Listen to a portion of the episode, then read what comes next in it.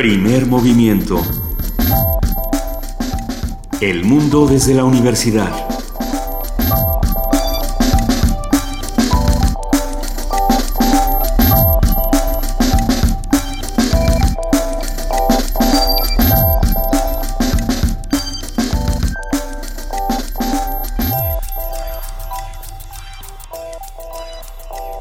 Buenos días, hoy es el último día del año 2015, jueves 31 de diciembre. Arrancamos así primer movimiento. Querida Luisa Iglesias. Querido Benito Taibo, nada me, ha- me hace más feliz que haber compartido todo este año contigo y con todos los que nos están escuchando a través del 96.1 de FM Radio UNAM.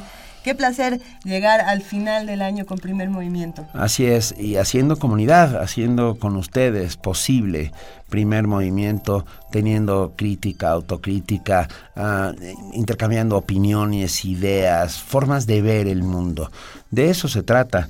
Eh, tenemos un montón de especialistas, de gente valiosísima que nos habla para descubrir que el mundo es menos ancho y menos ajeno de lo que pensábamos. Tenemos además un equipo de trabajo, somos un equipo de trabajo que está formado por productores, ingenieros en cabina, eh, coordinadora de invitados, eh, jefes Nuestra de jefa de noticias, jefa de información, información, Juana, Juana Inés de de Esa. Esa. Somos muchísimos, nuestra productora Silvia Cruz, eh, Frida Saldívar, Paco Ángeles, somos muchos los que estamos aquí, si se me van nombres los vamos a ir diciendo a lo largo del programa, porque vale la pena que, que todos los que nos están escuchando sepan que si bien nosotros estamos en el micrófono, es la voz del equipo completo y la voz de todos los que estamos haciendo comunidad en redes sociales, en llamadas telefónicas, así que muchas gracias por acompañarnos. Tenemos secciones que han eh, llamado mucho la atención. Estamos grabados, solamente hay que decirlo. Sí, estamos no estamos grabados. aquí, aunque estemos, pero Y- estamos con ustedes como siempre. Pero estamos, y además de eso estamos haciendo un recuento de las mejores eh, participaciones de primer movimiento de 2015, de lo que más les ha gustado. Precisamente una de las secciones más eh, aclamadas, de las más sabrosas, es el jueves gastronómico. Creo que jueves gastronómico hace que Twitter explote de sabor una y otra vez. Es quizá, no, no me atrevería a decir que la sección más gustada, pero sí está en el top. Eh, Más gustada en el sentido estricto de papilas gustativas. Exactamente. Ah, los jueves de gastronomía todos empezamos a, a- a- a tener añoranza de platos y, y empezamos a sentir en la boca sabores y a babear como el perro de Pavlov por distintos motivos y hoy esperemos que no sea la excepción. No será la excepción, no sé si recuerden, yo estoy segura de que los que escuchan el programa con regularidad eh, recordarán cuando hablamos de los chiles en nogada, pero los que se perdieron esta conversación, esta es una oportunidad para que se les haga agüita la boca, estuvo delicioso. Sí. Con una de las expertas más importantes Sí. en temas gastronómicos que hay en México, que es Cristina Barros, que sabe todo, sabe todo de la cocina tradicional, sabe de dónde salieron los chiles en nogada, sabe si se rebosan o no, que hay una discusión enorme. Hay, hay fundamentalistas del chile en nogada que dicen, no, el chile en nogada no puede ser pasado por harina y... y ¿Cómo se llama? Rebosado. Tiene otro nombre. Rebosado. Lo, lo platicamos precisamente en esta conversación. ¿Qué les parece si volvemos a escucharla una vez más? Porque estamos seguros de que la van a disfrutar. Jueves gastronómico. En torno a los chiles en nogada, platillo típico de las fiestas patrias, existen diversas versiones. La más popular dice que este platillo fue inventado por las monjas agustinas del convento de Santa Mónica, el convento de Santa Mónica en Puebla, para celebrar tanto la reciente independencia de México como el santo del nuevo emperador Agustín de Iturbide. ¿Ves, Benito?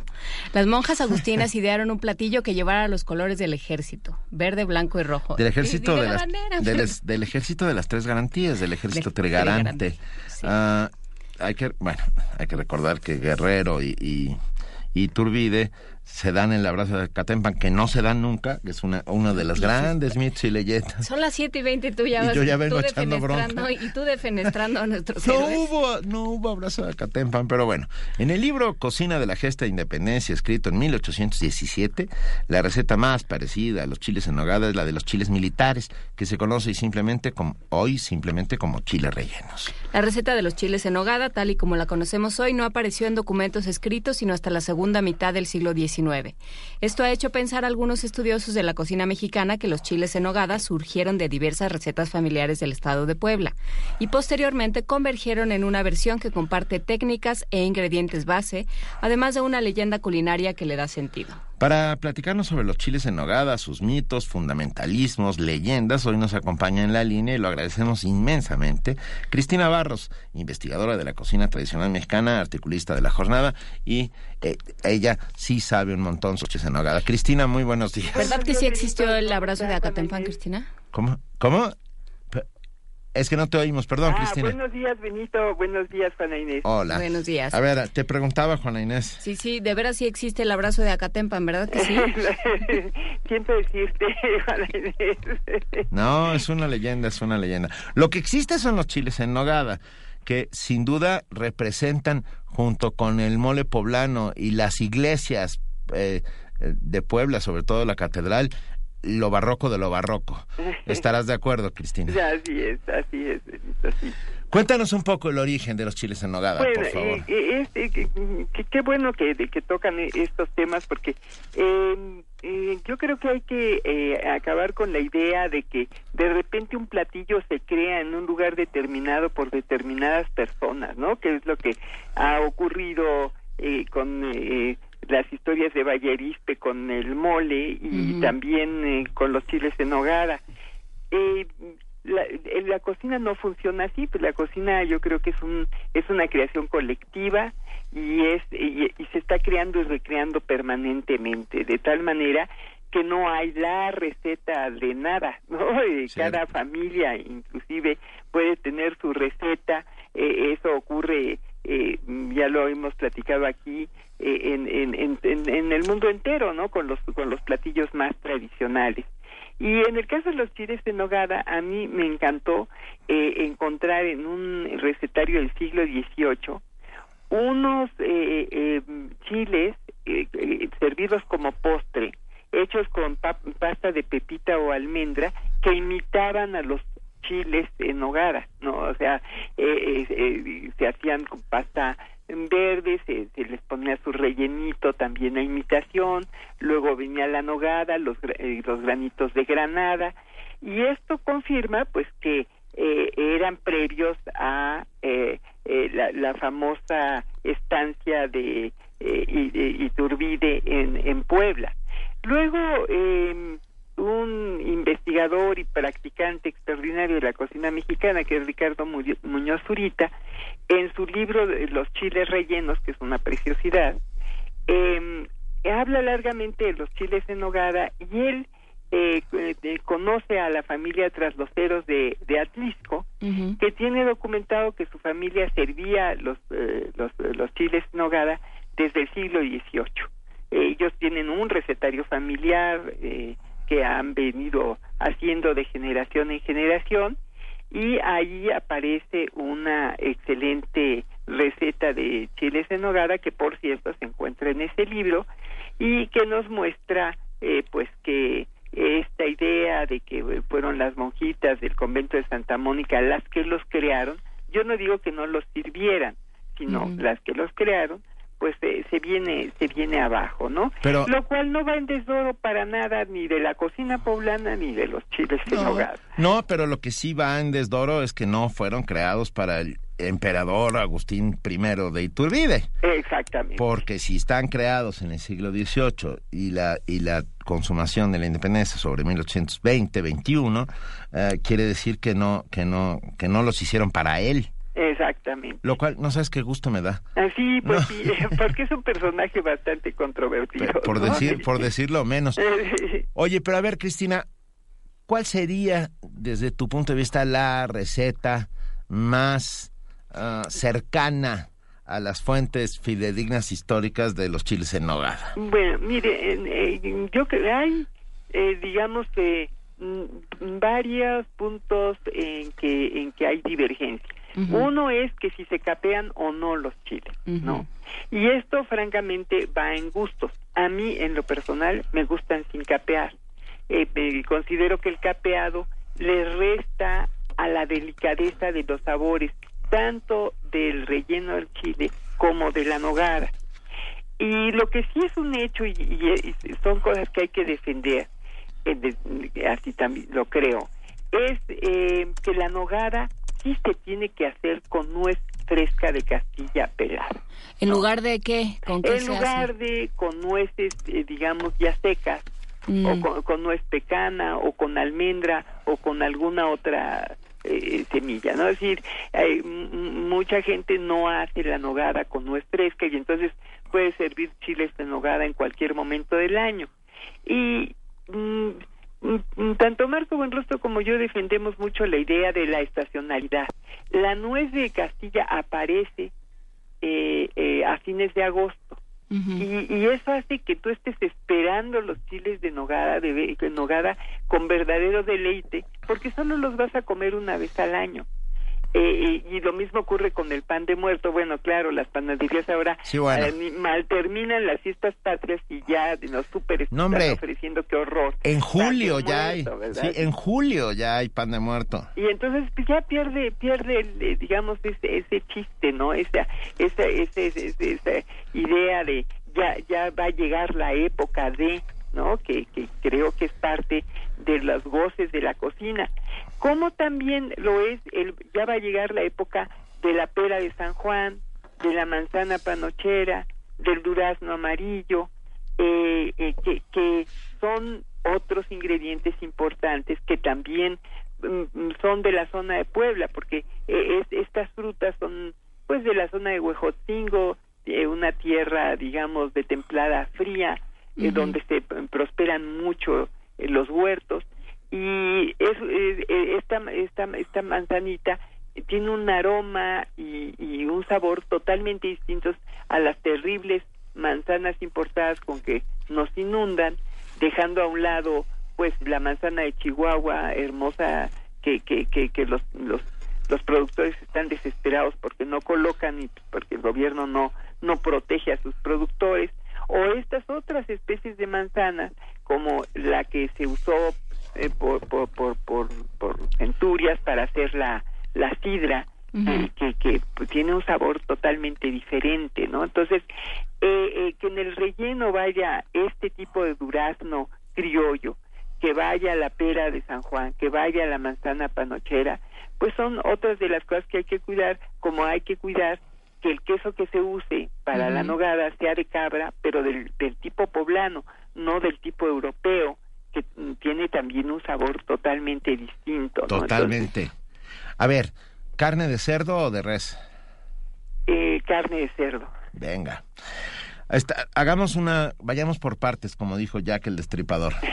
Una Ah, disección. Lleva carne de cerdo, manzana panochera, durazno Amarillo. amarillo, pera, San Juan. pera de San Juan, eh, ¿qué más? Pasitas, lleva Cebolla, pasitas. Lleva plátano macho. plátano macho. Sí, eso yo, yo digo, creo que, que le da buen sabor. Hay quien le pone piñones, hay quien no, pues eso también va en gustos. Sí. Hay quien mezcla la nogada con un poco de, de, de, de, al- de- de almendra, eh, eh, eh, eh, eh, que bueno, pues no está mal, ¿no? Le, le, le puede dar un toque. Eh, la canela nunca usaría canela en polvo de, de la industrial, siempre usaría canela en rama eh, molida, ¿no? Eh, porque eh, tiene un sabor totalmente distinto. Incluso hay quien dice que esa canela que nos venden no es una canela eh, auténtica, es un, un, ahora sí que un similar de la canela. Pero un similar de la cadena que es una suerte de transgénico. Pues no, no, no, como no. esplenda de la es canela. Otra, otra, otra, otra. ¿Otra vaina? Otra vaina, exactamente. ¿Otra vaina? Literalmente. sí. Oye, pero a ver, Cristina, eh, eh, yo creo que la mayor de todas las discusiones eh, consiste en si se capean o no los chiles en. Así Yo es. tengo mi versión, eh, no, pero espero escuchar la tuya primero. No, ella ya dijo que sin capear. Sin porque capear. Ella La sin capear, sí, pero sin que capear. yo estoy de acuerdo en sin capear. El capeado es un tema eh, que, que, que llega a nuestro país mucho después, ¿no? Eh, pues no, bueno, Oh, bueno. lle- llega realmente pues con la invasión española, de, de- definitivamente, ¿no? Allí, allí es, es donde aparece. Harina y porque huevo. porque n- n- nosotros no, no, no freíamos con esa cantidad de grasa nada. Por ¿no? supuesto. Es decir, eh, la fritura se hacía muy naturalmente, pues con, con las propias grasas de, de los an- animalitos que tú fueras a, a freír, ¿no? Claro. Eh, pero esa cantidad de grasa que lleva el capeado, pues eh, sí es, es- es- es mesa viene el rebozado o capeado, nos viene de, de fuera, ¿no? Y, y, sí creo que, eh, que, que, ese capeado de veras eh, rompe un, poco eh, la delicia del, del sabor directo del de la nogada y de su picadillo, ¿no? Que, son excesos, francamente. Eh, el capeado le cambia el sabor. Exactamente. Sí, sí, sí, pues te lo, digamos, lo mata, ¿no? Lo, lo, lo, lo, lo baja, eh, porque porque ya hay allí eh, digamos el, el, saborcito del huevo la harina bueno pues eh, eh, mitigan diría este, usando un eufemismo las delicias de los otros sabores no mira mi, mi padre que era un curioso profesional y que no cocinaba nada pero escribía de todo ah, decía que podía saber si una cocinera había hecho o no realmente ella los chiles en nogada fijándote en sus dedos. Ah, porque a la hora de pelar las nueces de Castilla los dedos te quedan completamente cafés, manchados, manchados de café, porque eso es muy importante, ¿no? Hay que ah, pelar las nueces y es un trabajo, es de una laboriosidad impresionante, Cristina. Así es, así es. Sí, eh, Ricardo Muñoz ahorita da eh, los tiempos, por ejemplo, eh, 200 nueces de Castilla te van a dar 8 tazas de nueces ya peladas. Y, y eso eh, con tres personas trabajando significa eh, dos días de trabajo, ¿no? Es decir, que, que no es poco. Eh, y, y, bueno, por eso es muy bonito eh, como parte de, del hacer los chiles, la participación familiar y claro, pues la familia Tort eh, ponía a, a todo el mundo a pelar nueces, pero eh, los ponía al chiflar al mismo tiempo para que no se las fueran comiendo conforme las fueran pelando, porque entonces sí se hacía eterno el, el asunto, ¿no? Claro, claro chiflando y pelando, o sea, nada de comerse las nueces. Así es, habría que decir que Ricardo Muñoz ahorita, este investigador y, gran chef, cocinero, uh, tiene uno de sus restaurantes dentro de Ciudad Universitaria en el, eh, el azul y oro que está en, el centro en cultural, el centro cultural eh, en el centro cultural. En el centro cultural y hay otro cerca del, del, Instituto de Ingeniería. En ingeniería, exactamente. Bueno, por si alguien quiere ir. ¿Sabes? También nos hablan, mira, ya, ya nos hablaron mucha gente. Por supuesto, todos los amigos que hacen aquí comunidad. Uh, los mejores chiles en nogada, dice Claudia Gamboa, que he probado son los del chef Vázquez Lugo en Nicos, ahí en Clavería, muy cerca de la glorieta de camarones. Yo, yo los he probado y, y coincido en que son buenísimos. ¿Tú, ¿Tú dónde has probado los mejores chiles de nogada de tu vida? Así que con, con, Ricardo, la verdad. ¿En serio? Mira. Sí, sí, sí, definitivamente. Cada año los ofrece y hay la peculiaridad de que eh, hay una nogada salada y una nogada semidulce y te da a escoger, ¿no? Eh, cuál de las nogadas quieres para para el chile y, y eso también tiene tiene su su, su gracia y, y, va en gustos, ¿no? A mí me gusta más la nogada salada, pero hay a quien le gusta con este toque de jerez eh, que que le da un un dulzor eh, eh, sabroso, no, no, cabe duda, ¿no? Y, y, y también tiene tiene tiene su su, su gusto, tiene claro. también eh, vale la pena, pero eh, yo creo que esos son los, los mejores chiles. Entre otras cosas, por ejemplo, por lo crocante que, que, que viene el, el propio chile poblano.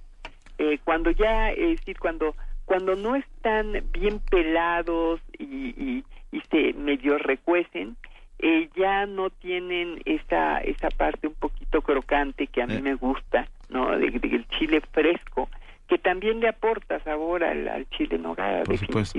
Y la enorme sorpresa que significa la granada, ¿no? Ay, Dentro sí. de la boca, es, es, es, es un asombro un asombro casi místico. Así es, y, y, bueno, y la granada que también es de temporada, claro. y la granada que tiene tantos simbolismos, porque eh, pues eh, la granada por su belleza, por la forma en que está construida por la naturaleza, eh, ha eh, la ha hecho relacionar pues incluso con con con con, con la con el, el, el, el, universo no es decir allí está representado todo es es uno y, y, es al mismo tiempo todas las partes cada uno de los granos.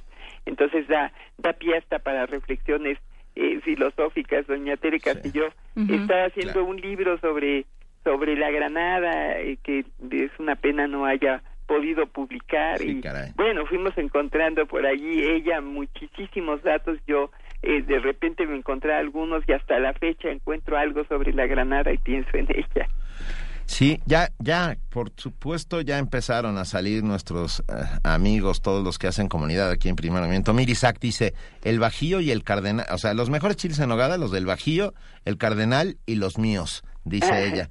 Y bueno, ella dice que nos va a traer incluso cosa que, que ya hizo que mis glándulas salivales se pusieran en marcha en este momento. Y está mencionando dos muy buenos restaurantes de cocina mexicana, excelentes, cuidadosos, eh. respetuosos de la cocina mexicana.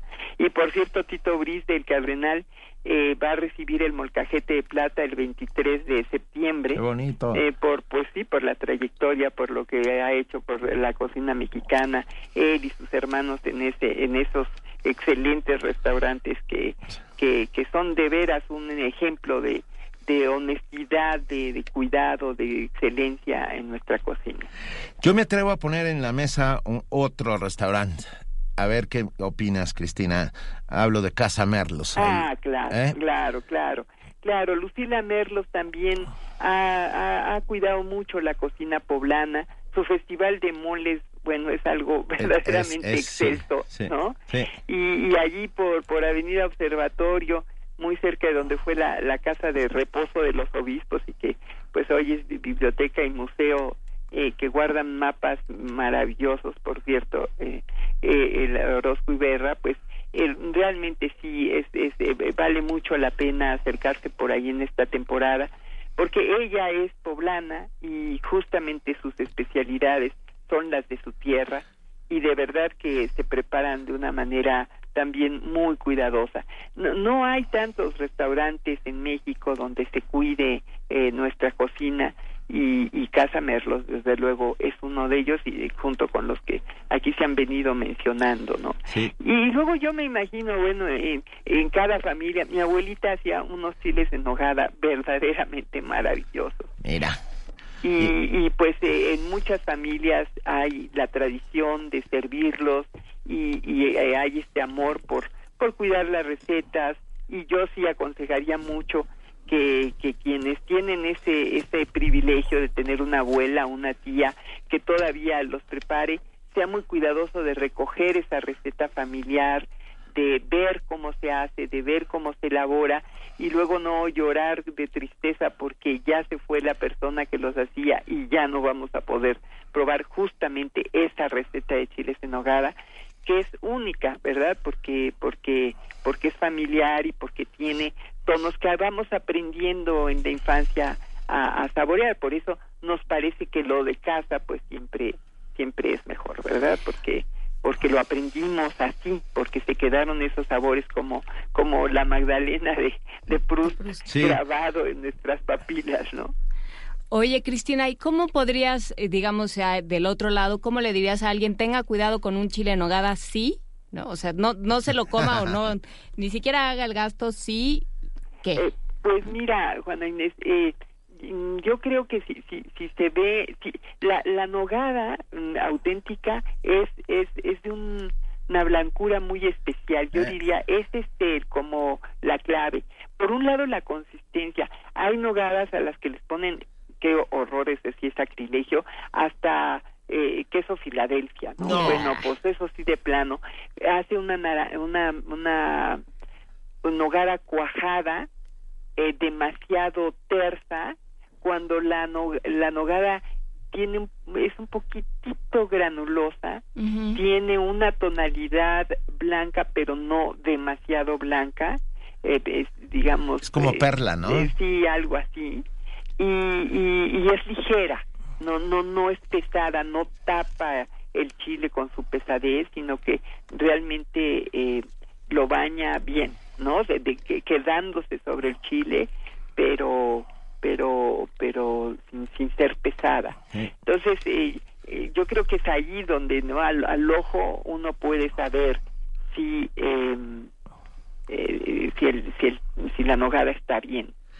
Y es importante también, bueno, o por lo menos desde mi humilde punto de vista, que no pique demasiado el chile. Ah, claro, también. ¿Eh? Bueno, y allí hay, pues medio leyenda o no, eh, se dice que el, el, el chile eh, eh, poblano que está, digamos, cuyo tallo está, ah, porque eso es muy importante, servirlo con todo y tallo, el chile, ¿no? Claro. Este, eh, que cuyo tallo está un poquito enroscado, pica más que el que está, eh, digamos, totalmente horizontal. Y bueno, eso yo no sé si realmente ocurra, pero eh, eh, uno esperaría de quien está preparando los chiles que sí los haya desflemado un poco para que este picor no nos vaya a matar eh, los sabores de la nogada y del picadillo que son tan tan tan delicados.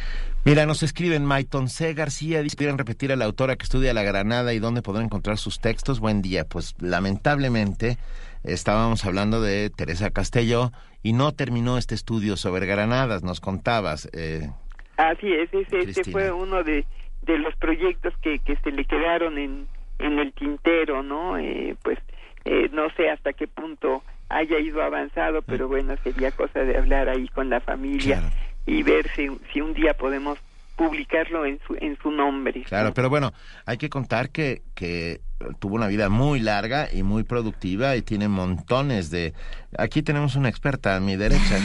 Sí, Juan Inés de esa hizo incluso su tesis sobre Teresa Castelló. Sí, yo creo que, bueno, yo conozco la parte de libros para niños, este, que, que recogió muchos textos para recogió muchos textos tradicionales para niños y los vertió digamos a en- los los puso en por escrito y los convirtió bueno pues en nuestros clásicos pero tú conoces más la parte que de, de su trabajo que tenía que ver con investigación de técnicas artesanales no Cristina Así es, libros clásicos, ¿verdad? el libro sobre la plumaria, por ejemplo, el Sobre- libro sobre los colorantes, sobre en los México, textiles, ¿no? Claro. sobre la seda, sobre el vestuario. Eh, ella hizo unos dibujos maravillosos de, eh, de, de- que sobre de los eh, de muchos de los vestidos indígenas eh, con Carlota Mapelli publicaron un libro que es una verdadera hermosura y luego pues en, en cocina hizo el libro eh, Presencia de la cocina prehispánica que eh, hace, eh, digamos muestra cómo hay una importantísima continuidad cultural entre lo que en la- entre los antiguos mexicanos y lo eh, que hay todavía digamos es de- hay muchísimas in- ingredientes tonos etcétera que se conservan. Y la esencia misma de la cocina en sus salsas en el uso de determinados ingredientes. Y es, es un libro verdaderamente excepcional, ¿no?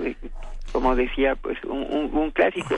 Y creo que lo- lo- los libros que hacía se convertían en eso, ¿no? En el libro de consulta sobre el tema, Claro. porque era muy acuciosa y hacía las cosas muy amorosamente. Y, y muy seriamente. Sí. Ah, Rafael Mejía nos escribe y dice, los de la poblanita en Tacubaya, excelentes chiles en nogada. Ah, la poblanita, la Tiene tan- razón. de, de tanto de tanto renombre por años y años. Tienes ¿verdad? razón. Ahí a un par de cuadras de donde se filmó gran parte de Los Olvidados de Luis Buñuel. Sí. Ah, bueno, pues mucha gente está muy contenta con esta conversación. Raimundo Díaz Noria dice, gracias por el tip, espero ir al azul y oro por un chile en nogada. Ah, Rosa María Pontón, los mejores los míos a partir de una receta de Muñoz Zurita. Ah, Erika Hernández dice, los mejores los que hacía Alejandro Aura en El Hijo del Cuervo. ¿Se acuerdan de la madre sopa? Yo recuerdo haber comido alguna vez en El Hijo del Cuervo los chiles en nogada y es cierto. Ah, bueno, mucha, mucha, muchos amigos están aquí. Y Elizabeth. Monreal hace una eh, una referencia que, bueno, pues sí, era, era inevitable. Dice, los mejores chiles en nogada que he probado en la imaginación son los preparados eh, por Tita, en como agua para chocolate. Ah, claro, Ah, sí, pues sí. sí. claro. Y Desde justo el- ahí se describe todo este ritual de las de, de pelar las nueces y de lo que implica en términos, sí, de horas hombre, digamos, ¿no? De horas cocinera y cocinero. Así es. Bueno, y Laura Esquivel eh, sí los Cocina. ha preparado Ajá. realmente. Cocina, es cocina. Una maravilla, sí. Sí, no, no, yo no recomendaría que hagan las codornices con flores como, porque un día se nos ocurrió hacerlas y, y mejor dejemos la ficción en la ficción. Pero no, no siempre. ¿eh? Ah, Alain Derbez dice, claro que existió el abrazo de Acatempan, respondería el locutor de Aguascalientes. Usted es un viejo amargado y protestante, me dice a mí. Yo soy protestante porque protesto, por supuesto. Este, y, me, y como tal me, me aclaro. Cristina Barros, es un, como siempre, como siempre, un inmenso placer hablar contigo. Ah, Armando Cruz le, te hace una pregunta. Si pudiera recomendar un lugar de comida prehispánica aquí en la Ciudad de México, un saludo a Cristina Barros. Eh, bueno, ha, habido intentos, Yuri de Gortari y Edmundo Escamilla hicieron el intento de justamente tener un restaurante que tratara de eh, mm, retomar, digamos, lo que suponemos que pudiera haber sido la antigua eh, cocina mexicana. Eh, yo diría que hay muchas preparaciones que, que son decir que, que podrían considerarse prehispánicas. En la en la en la cocina tradicional del estado de Morelos para ir más lejos, eh, en, en, las casas de Milpalta, de Xochimilco, de, de, de Tláhuac, eh, podríamos eh, comer, eh, eh, a ver, tan, tan fácil, si no le ponemos manteca de cerdo a unos frijolitos de la olla, estamos comiendo, digamos, comida prehispánica, ¿no? Es decir, eh, los frijoles son los mismos, claro, tampoco le pondríamos de esa cebolla, porque nosotros sí teníamos otra que se que es la shonacatl que todavía se usa en Veracruz por ejemplo no una cebolla más finita con todo el sabor de la cebolla de esa misma familia eh, que era nuestra cebolla eh, pero pero hay eh, es decir una una quesadilla de flor de calabaza hecha sin eh, eh, aceite y manteca nos podría dar. Eh, Beatriz Ramírez Gulrich, allí en Tamales Especiales de Coyoacán, hace unos tamales prehispánicos, así los llama ella, y hay de dos, de, dos tipos. Uno que es de frijol, digamos que ese tamal que llaman de ombligo porque las hojas de la de la envoltura se, se, encajan un poquito en uno de los extremos de, de los tamales y es solamente la masa de maíz con frijol y lo que no lleva pues es precisamente grasa porque eh, ese fue un, añadido posterior al, al, tamal y entonces son un poco más eh, secos digamos un poquito más más duros pero son una delicia. Y los otros que hace los hace con, con verduras con calabacita eh, em, eh, por ejemplo, y ese es el relleno, y quedan también muy sabrosos. Entonces, sí podemos eh, comer de pronto algo que, eh, bueno, un caldo de piedra, por ejemplo, hecho en, en, la zona de Usila, en Oaxaca, pues es una receta antiquísima, ¿no? Es decir, tomas la, la, la jícara eh, eh, con, agua que, que, que, pones a calentar con una piedra Em, eh, al rojo vivo y allí echas eh, una pieza de, de, pescado fresco recién recién pescado y te tomas ese caldo y bueno pues allí tienes una receta en, estado de pureza diría yo no venga. Eh, y, y, así habría varias preparaciones. Por ejemplo Sagún habla de una salsa de ciruela amarilla eh, con, con, con, chile y luego encontramos esa misma receta en Morelos, ¿no? La, Y la salsa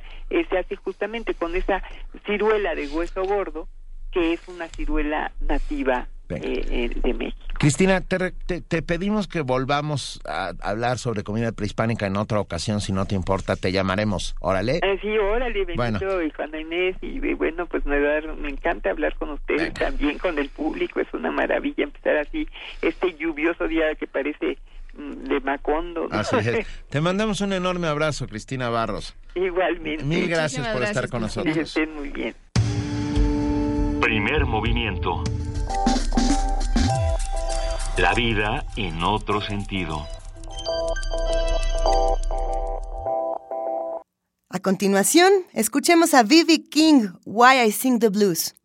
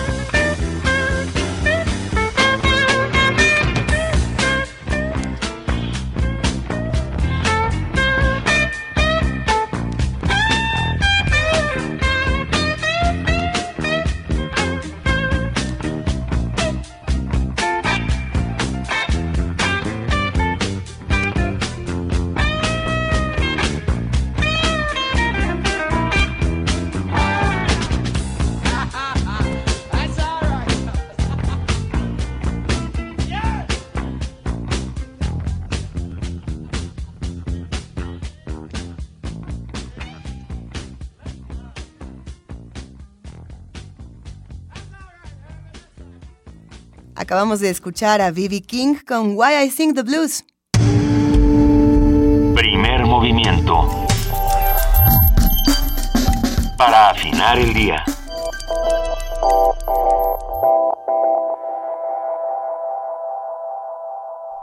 Seguimos aquí en la cabina de Radio UNAM. Platíquenos cómo están celebrando este fin de año, qué hay que celebrar, qué no hay que celebrar, cómo vamos a criticar y qué vamos a hacer con todo el conocimiento que recuperamos a lo largo de 365 días de una, de una batalla que, hemos tenido todo este año, de muchísimas cosas. Creo que la cultura es la solución. Eh, la cultura, el conocimiento, las manifestaciones artísticas, todo esto nos ha construido mejor.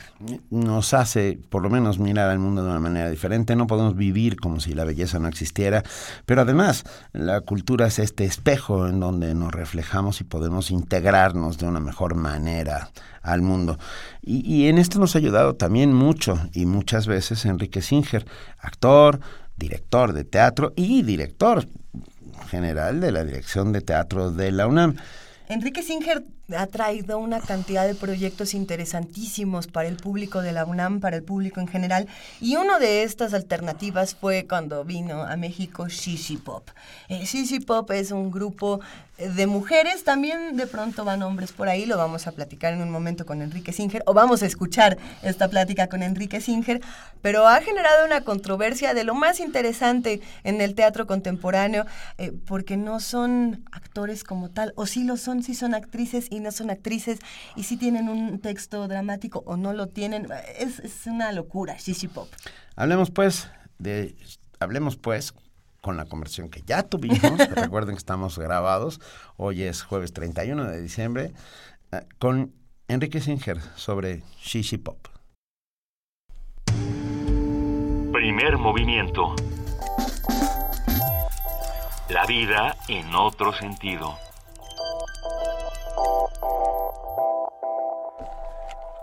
Ocho de la mañana con 48 minutos.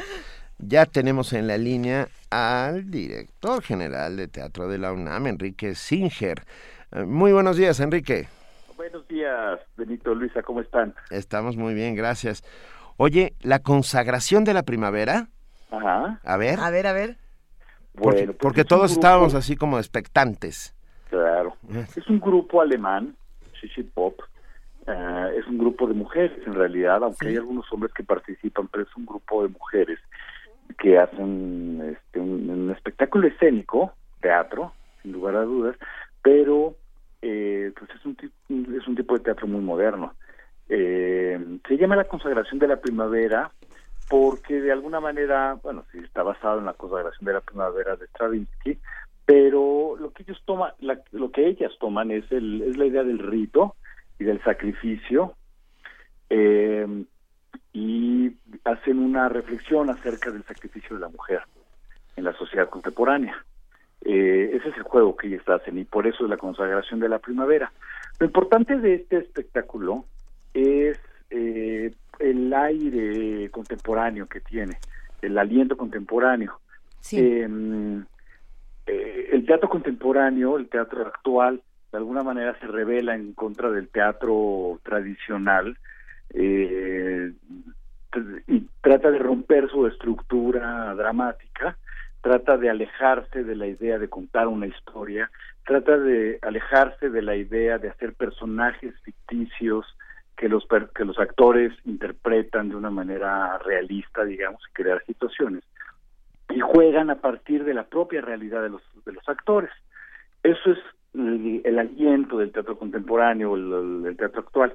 Shishi Pop es el grupo que eh, emerge de una manera definitiva y que es un poco el autor de este tipo de nuevo de teatro que algunos llaman post-dramático, es decir, que está después del drama, que viene a romper esta estructura dramática. Eso es Shishi Pop, es un, es un grupo muy importante, un grupo muy contemporáneo y que pues está viajando por el mundo. Nosotros pues, pasan cerca de México como si fueran un cometa, nosotros los tomamos y nos Capturaron a ese UNAM. cometa. ¿Perdón? Capturaron ese cometa. capturamos el cometa, nos lo traemos a la UNAM porque Eso. pensamos que es muy importante que el público mexicano vea lo que se está haciendo hoy por hoy en el mundo y qué cuál es el tipo de, de nuevo teatro que está está como hongo apareciendo en distintas partes del, del mundo, ¿no? Eso es Shishi Pop y eso es la consagración de la primavera. Y es bien interesante que Shishi Pop es este colectivo de mujeres que desde los años 90 empezaba a dar eh, de qué hablar. A mí me llamaba muchísimo la atención cuando, cuando uno leía, digamos, el manifiesto de Shishi Pop, ¿no? Y que decían, no somos actores, no hay director. Aquí lo que se hace es un ejercicio completamente colectivo entre las, digamos, las que forman parte de Shishi Pop y el público.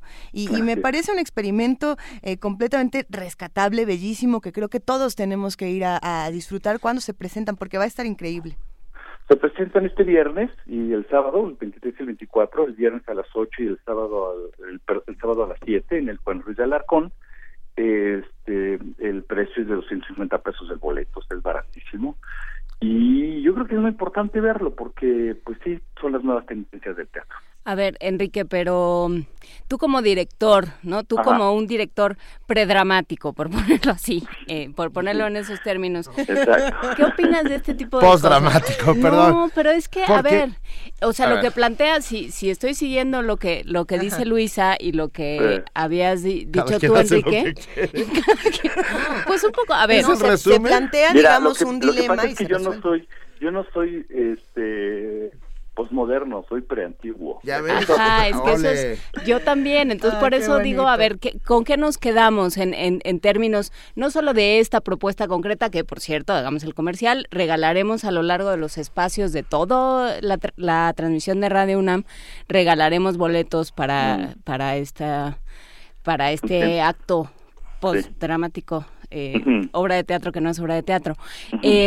Pero a ver, ¿con qué nos quedamos? ¿Qué hay? ¿Cómo, cómo funciona pensando en, en el, el teatro tradicional como una estructura con una cierta verticalidad, donde hay un director, un guion y una serie de actores que siguen instrucciones, que, que hacen su propio trabajo de recreación del texto, pero siguen una serie de directrices y de instrucciones del director.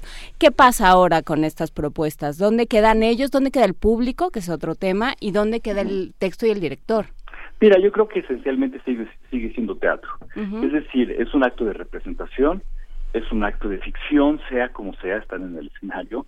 eh, hay una apropiación, digamos, del, del, de ese de ese campo que es el escenario y que y que y, y que plantea un tiempo distinto al tiempo normal, al tiempo de la calle. Hay un espectador, hay una hay una intención de sorprender al público. Esencialmente eso sigue. Yo lo que creo es que pues, es, es algo del, del arte contemporáneo que explota en miles de formas distintas, es, es polícromo eh, y eso es el teatro también. Y esto es uno de los nichos que existen, y esto es una de las formas contemporáneas que, la, que hay. A nosotros en la universidad nos toca mostrarlo también. No nada más es, no nada más hay un tipo de teatro, hay muchos tipos de teatro y este es uno de ellos. Y pues ese es nuestro trabajo, a final de cuentas mostrarlo, porque como su nombre lo dice, la universidad es la universalidad de formas. Esta es una de ellas, es una forma contemporánea. Yo de ninguna manera pienso que una eh, que una necesariamente niega a las demás. Claro. Simplemente son las formas distintas en las que se pueden hacer. Eh, pues el arte escénico, como ahora se le llama, digamos, para no no no, no meternos en esa palabra que es teatro, que nos habla de una historia, etcétera, esa forma tradicional. Yo digo que esto es teatro, porque porque tiene esas reglas primarias que tiene el teatro, independientemente de si, de si nos está contando una historia ficticia o no es ficticio. Finalmente acaba de ser, acaba siendo ficticio, evidentemente, porque las personas que están en el escenario no actúan exactamente de la misma manera que, que, que, en la vida. No estamos viendo una representación de la realidad, estamos viendo, o más bien, es una representación de la realidad y no es la realidad en sí misma, ¿no? Y entonces podemos romper la cuarta pared y preguntarte por esta puesta en escena que es la anarquista. Eh, ah, la otra, la, claro que sí, por supuesto. Rompamos la cuarta pared. Esa es una puesta en escena que, que yo personalmente dirijo, que está en el Teatro El Milagro, con Lisa Owen y con Marina Tavira, y es la última obra de David Mamet. Venga. No, bueno. Es una obra muy interesante que reflexiona sobre el poder, sobre la justicia, sobre la rehabilitación y que este y que bueno la estamos presentando en el en el milagro uh, en, en, en estos momentos es una obra muy interesante es una obra con un contenido muy profundo se los recomiendo mucho pues David Mamet sí como no, ese, ese, bueno, muchacho, ese muchacho tiene le futuro gira la piedra Sí, como bueno. dicen verdad Podemos hacer la invitación entonces a estos dos eh, espectáculos importantísimos. ¿Podemos repetir fechas y horarios, por favor, Enrique? Claro que sí. En el caso de Shishi Pop, va a estar este viernes y este sábado, a las el viernes a las 8 y sábado a las 7, en el Teatro Juan Ruiz Alarcón del Centro Cultural Universitario de la UNAM. Y bueno, pues en el caso de la anarquista, es que presenta en el Teatro El Milagro, que está eh, en la calle de Milán, eh, este, en- casi llegando a la Lucerna.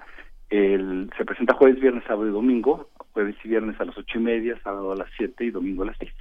Venga. Enrique Singer, te mandamos un gran abrazo.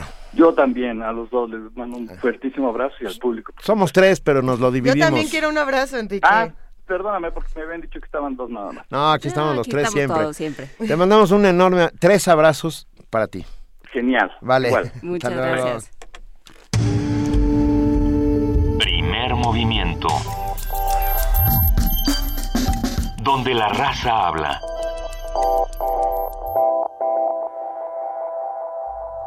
Esto es Café Tacuba. Aprovechate.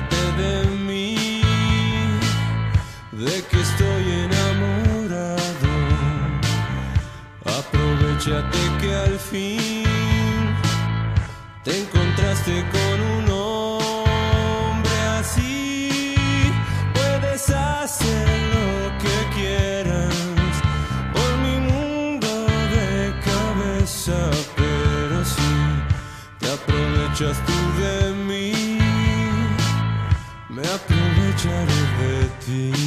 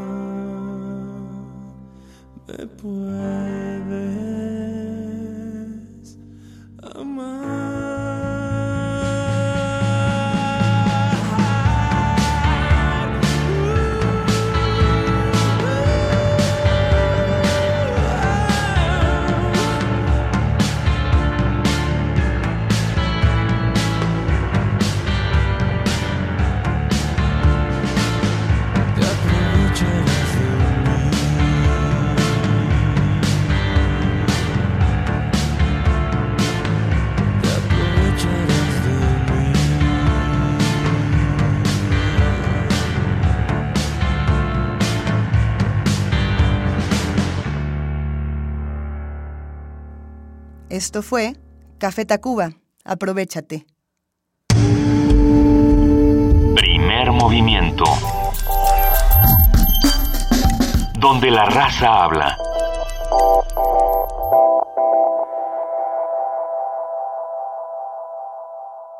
Eh, Estamos de regreso. Eh, el mundo, como les decíamos hace un rato, o como decimos todo el tiempo, eh, es cada vez menos ancho y menos ajeno. Y todos los días nos enteramos de cosas distintas.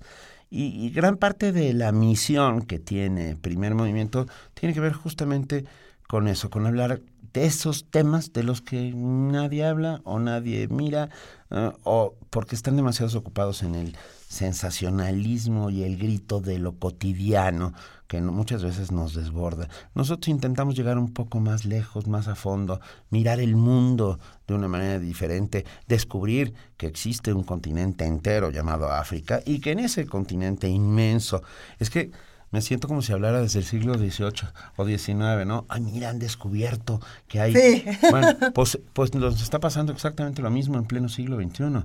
Ah, sabemos que ahí está, sabemos que suceden un montón de cosas y sin embargo nunca llegamos a fondo de los problemas.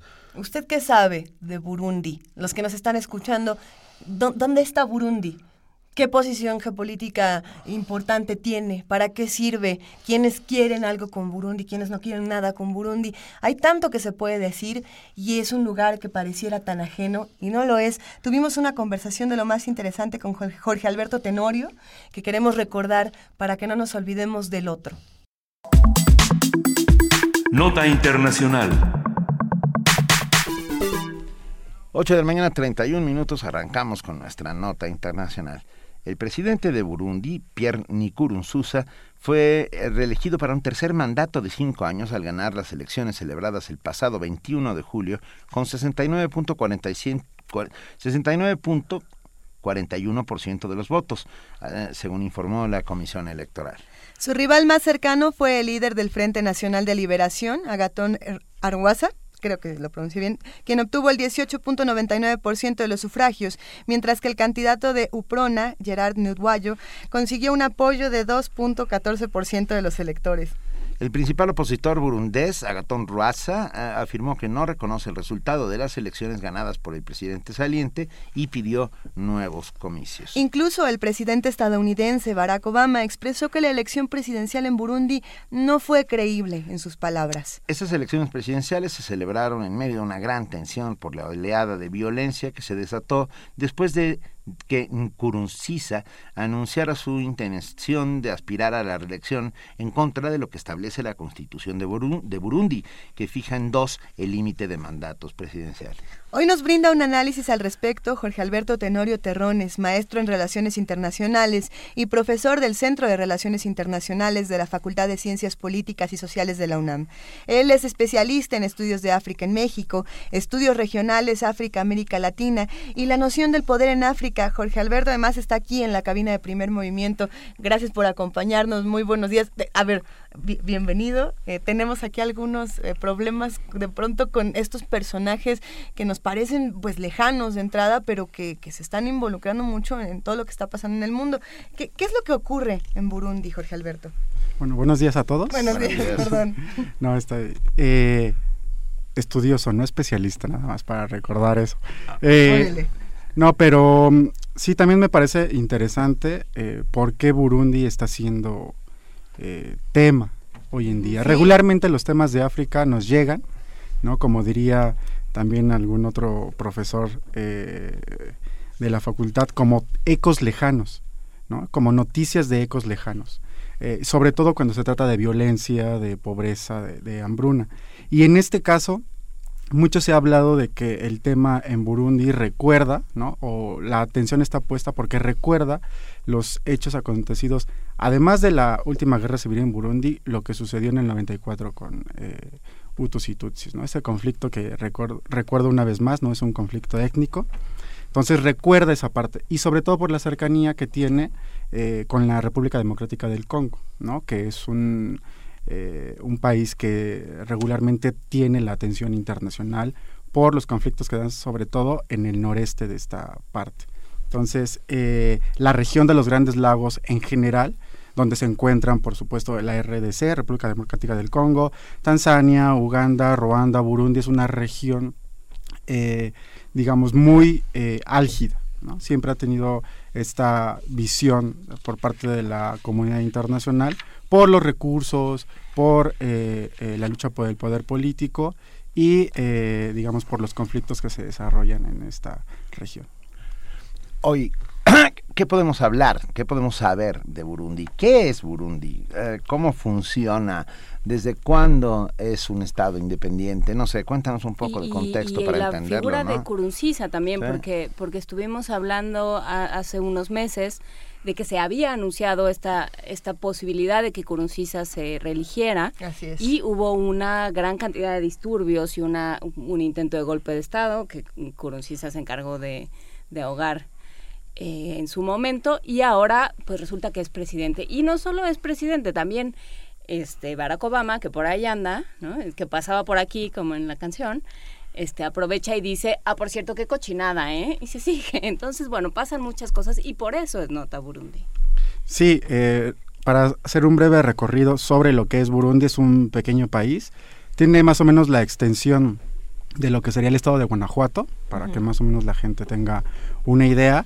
Está debajo de Ruanda, Eh, la vez pasada, eh, hace unos meses, habíamos comentado que Burundi es parte de una región eh, antigua ¿no? Que se llamaba Ruanda-Urundi. Esta eh, región, digamos, fue colonizada en principio por los alemanes. Entonces los alemanes, eh, así como los europeos en general en el caso de África, inventan ¿no? la noción de etnia como tal. Entonces hacen una distinción.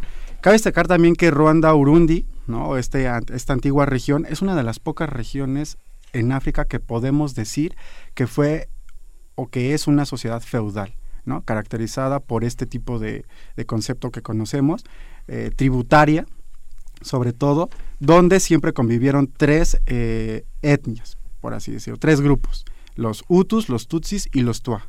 Muchos hablan de que los Tutsis son la minoría en esta región, sin embargo son los Twa la verdadera minoría de esta eh, región. Pero incluso se decía que los tutsis eran eh, los privilegiados, por llamarlo de alguna manera. Sí, cuando llegaron eh, los alemanes, eh, hicieron esta división y bueno, quien se parecía más a ellos eran los tutsis. ¿No? De hecho, eh, luego por ahí todavía sigo escuchando a, a gente que habla sobre África o que se dedica a estudiar África, que dicen que los tutsis eran como los eh, franceses, ¿no? De, de Ruanda o de Burundi, porque eran muy eh, la, la Incluso solo el color de piel, sí, ¿eh? sí, sí. Que, que dicen, por ejemplo, hay negros que no son tan negros, ¿no? Eh. No sé cómo puede existir eso, pero bueno. Hablando de Eh, medidas y política. Sí, entonces eh, fueron los, eh, los alemanes los que hicieron esta división con base en el fenotipo, sobre todo. Después, bueno, con eh, la Primera y la Segunda Guerra Mundial, bueno, pierden los privilegios los alemanes y se convierte en colonia belga.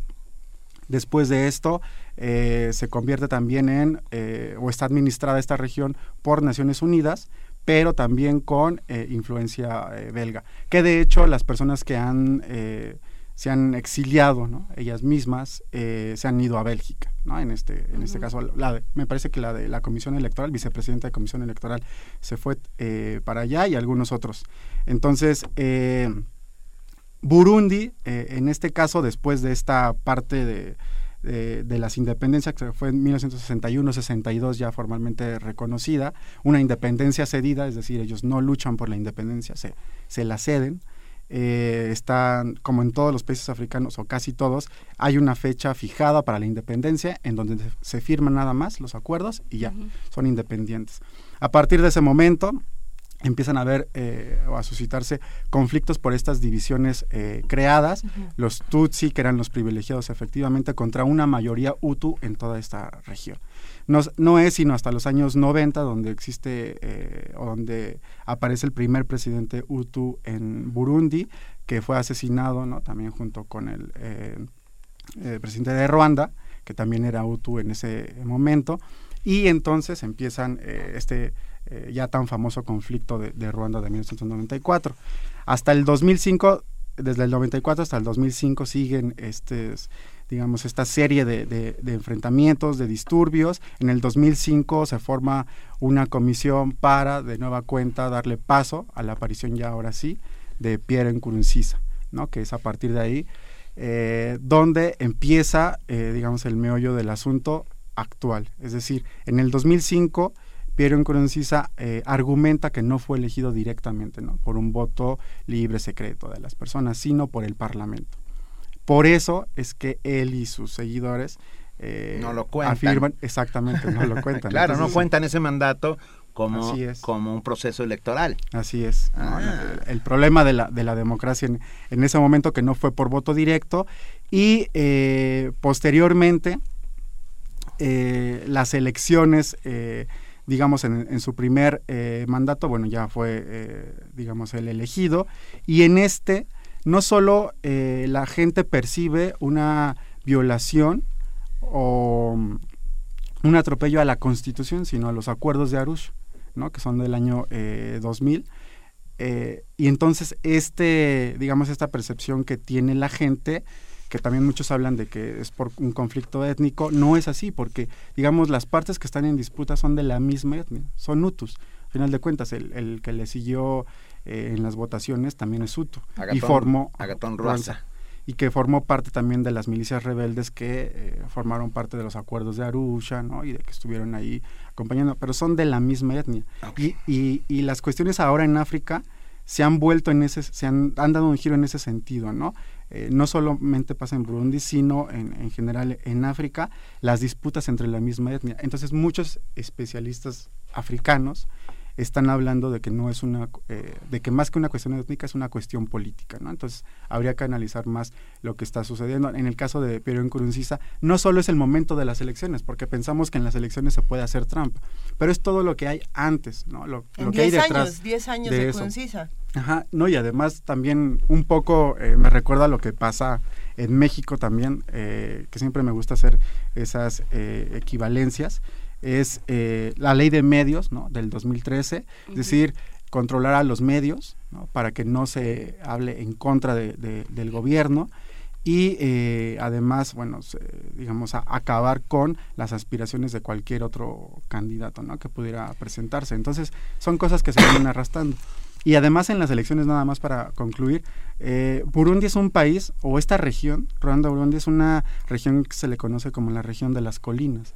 Entonces, imagínense ustedes lo que es implementar un sistema de votación democrático como lo conocemos, con urnas y con votos, en una región donde hay col- colinas, ¿no? montañosa, ¿no? donde después de dos o tres días se conocen los resultados de las elecciones.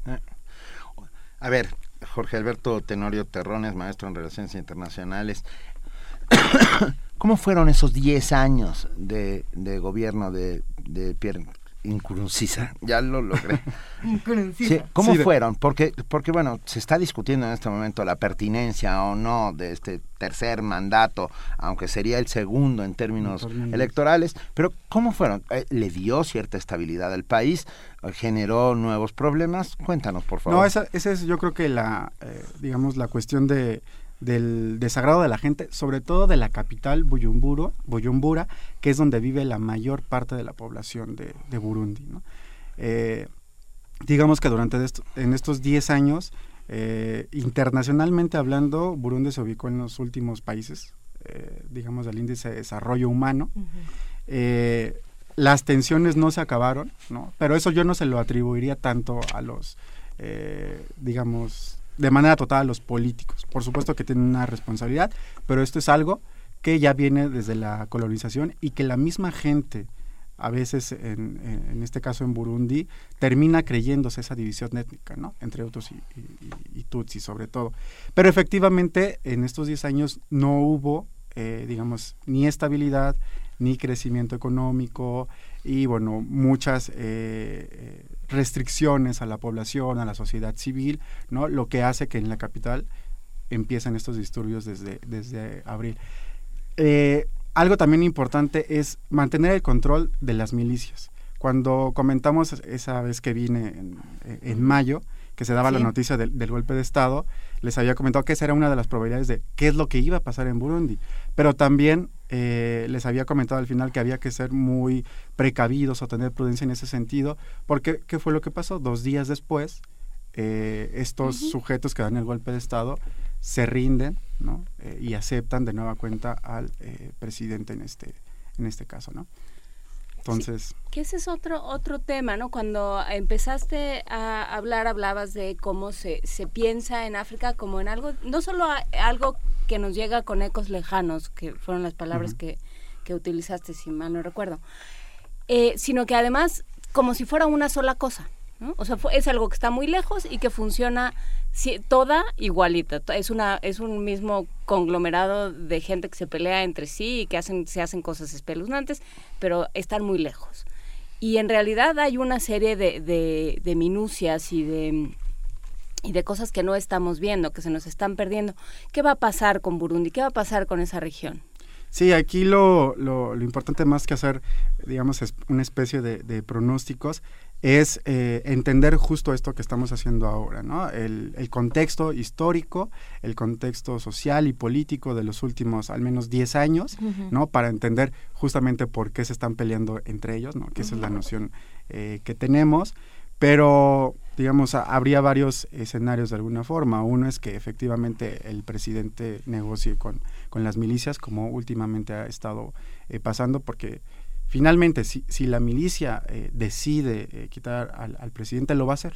¿no? Y esa ha sido también una constante en el caso de, África. Sobre todo porque hay que recordar que solamente que son apenas 50 años de las independencias en África. Entonces, muchos grupos que participaron en, este, en, estas independencias se mantienen, ¿no? Y siguen y, son, y han formado parte de las milicias. Eh, otra eh, opción es que efectivamente haya de nuevo un golpe de Estado, ya, eh, digamos, eh, con el apoyo de más eh, personal militar y, eh, digamos, la participación en este caso de la sociedad o comunidad internacional, como uno lo, lo quiera llamar, también se evidenció cuando eh, con la visita de Obama en Kenia, que también en Kenia es donde se habían desarrollado, eh, digamos, eh, junto con Tanzania, las pláticas, las negociaciones, eh, y que el tema tanto de Burundi como de Sudán del Sur quedó relegado por Obama, ¿no? Porque el tema principal es. Al-Shabaab, ¿no? Y, y Sí. Somalia y el terrorismo. Entonces los demás se pueden seguir matando. Y es exactamente lo mismo que pasó antes del genocidio en Ruanda. Y mientras tanto también eh, en, Burundi más de 160 mil personas ya se fueron de ahí por terror a, las represiones políticas, al clima de violencia que no ha cesado. Nos quedan un par de minutos para hablar también de lo que está pasando dentro de la sociedad con la relación que tienen con Kurunziza, qué es lo que está pasando con todas estas personas que están buscando asilo en Ruanda, por ejemplo, ¿no? y que no saben ya ni a dónde irse o a dónde escapar.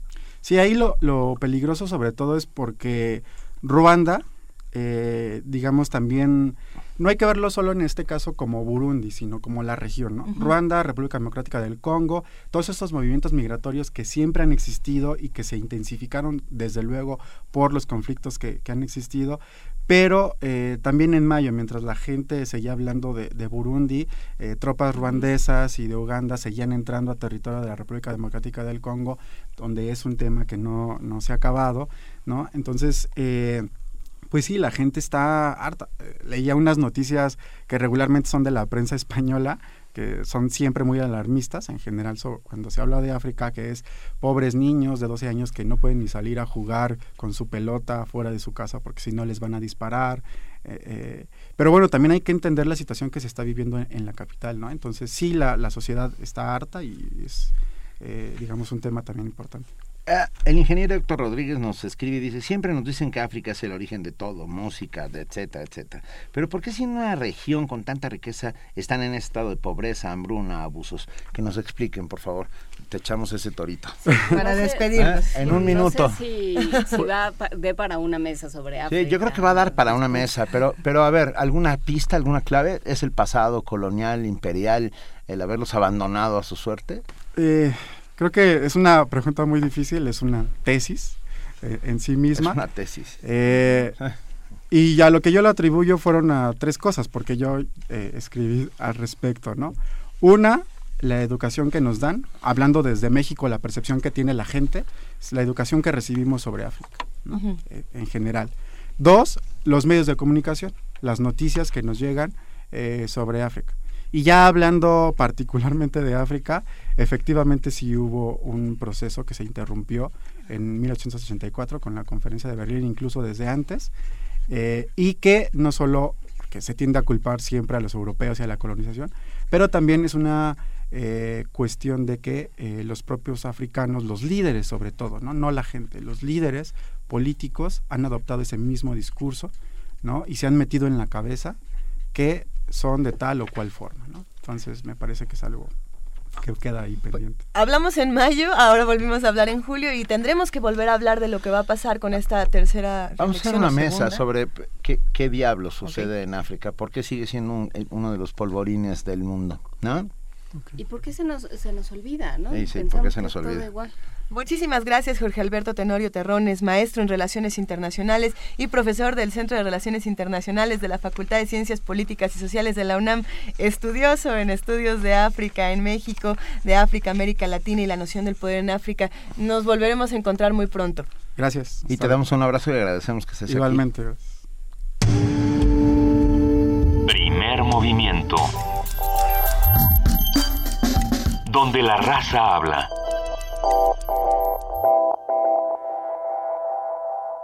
También nos gusta el rock en primer movimiento. Escuchemos ahora a Frank Zappa, Piches en Regalia.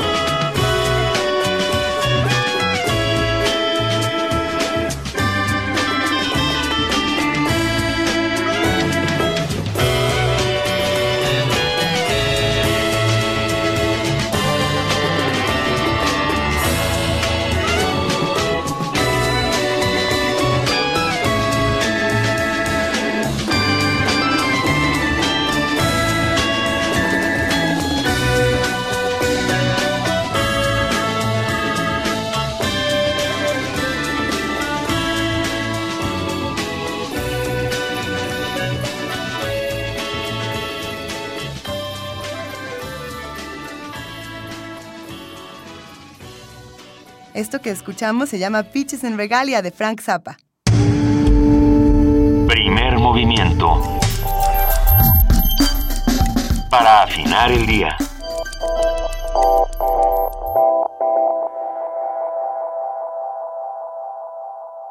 A ver, yo tengo una pregunta. Yo tengo Tú muchas. tienes otra. No, siempre hay muchas, pero a ver, se muere una estrella y luego ¿qué pasa?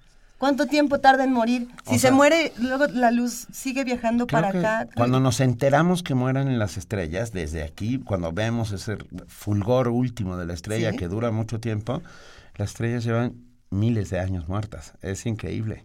Estamos viendo morir estrellas que están muertas hace cientos o miles de años, o millones de años. Probablemente si habláramos de estrellas moribundas, Pepe Franco, el director de la Dirección de Divulgación de la Ciencia de la UNAM, nos haría algún chiste, como que él no quiere que se muera nunca en Mónica Bellucci o alguna cosa así, Sí, por porque ese es completamente el estilo de Pepe Franco.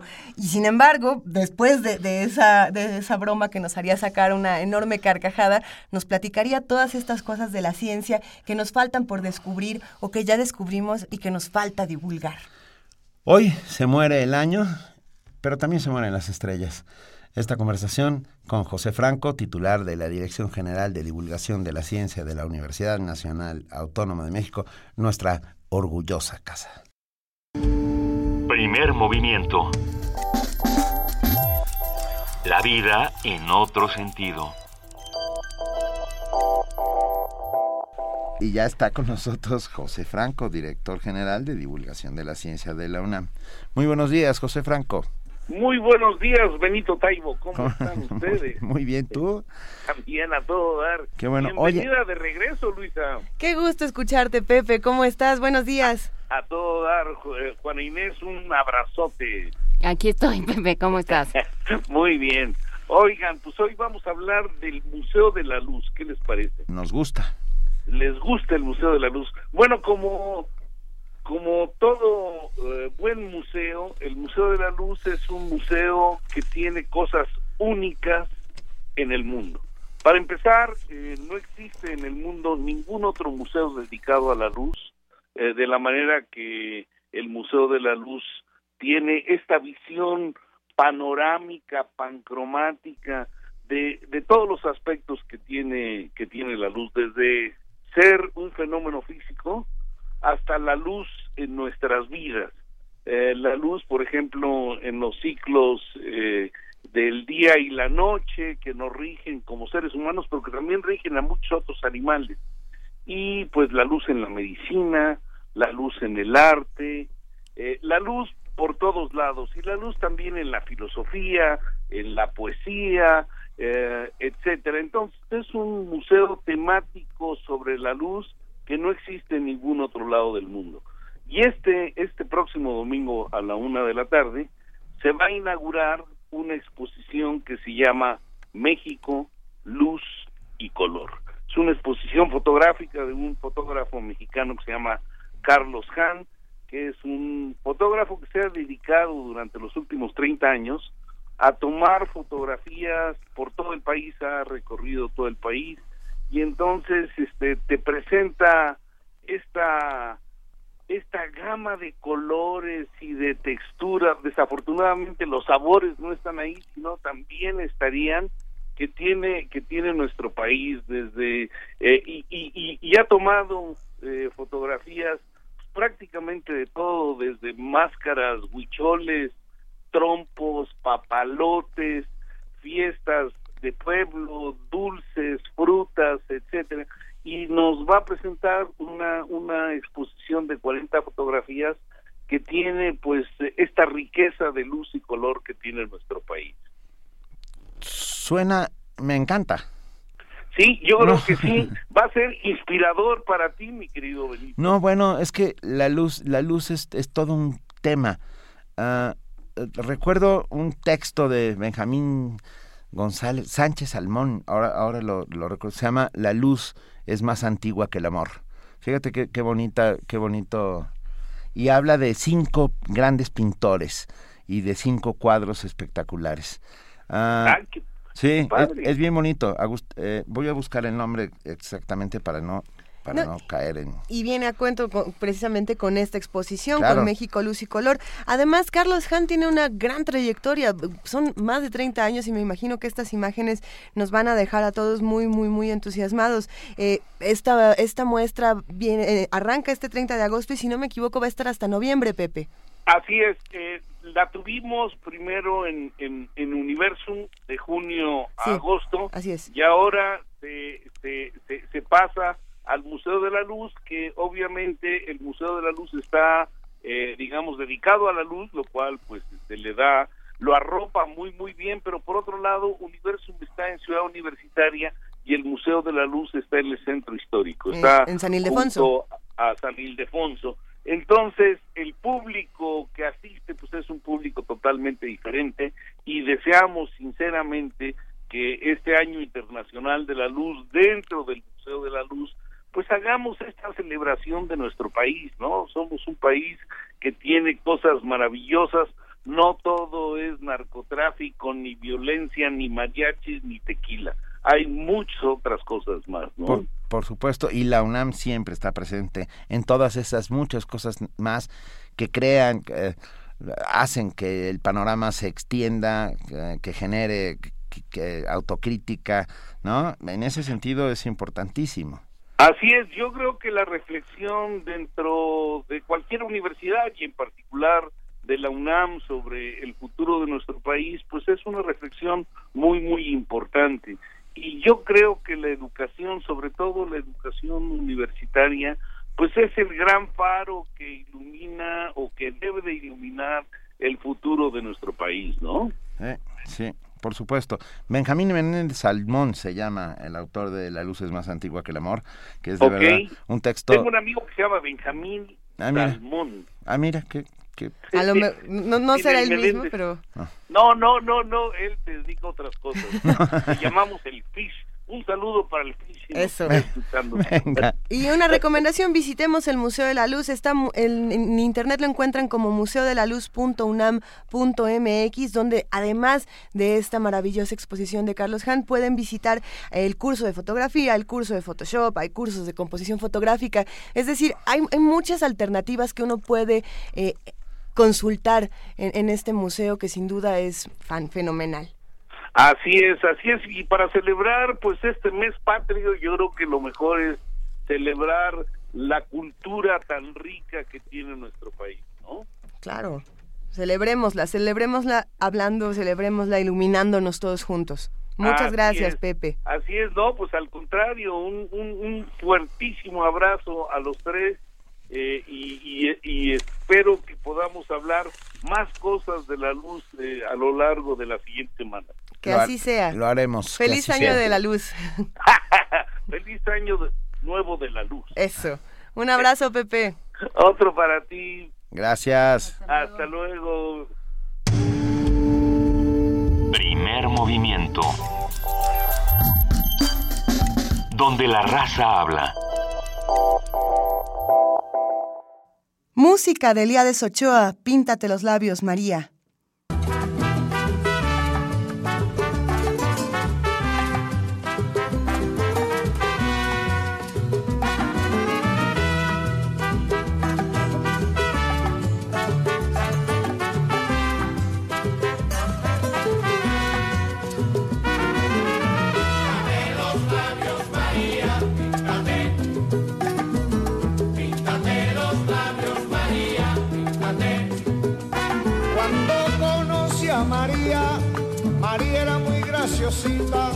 Y ahora que ya no se pinta, ya no luce tan bonita María. Píntate los labios, María, píntate. Píntate los labios, María, píntate. ¿Qué es lo que pasa, María? Ha sufrido un desengaño y al transcurrir de los años ya no luce tan bonita María. Píntate los labios. Ya no se le ve en la calle a María. Píntate los labios, María. Que se pinte los labios y que se deje de bobería. Píntate los labios, María. Píntate los labios y ven a bailar el son. Píntate los labios, María. María, mi son montuno, que sabrosón. Píntate los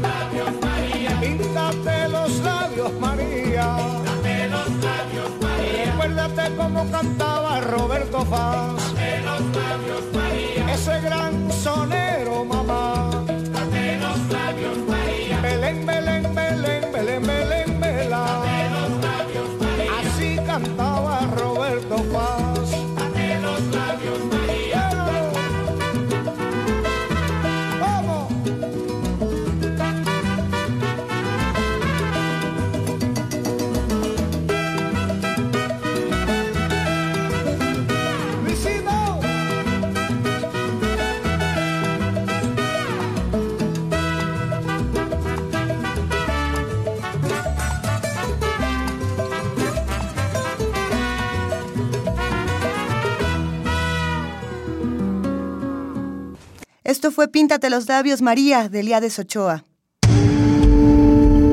Primer movimiento. Donde la raza habla.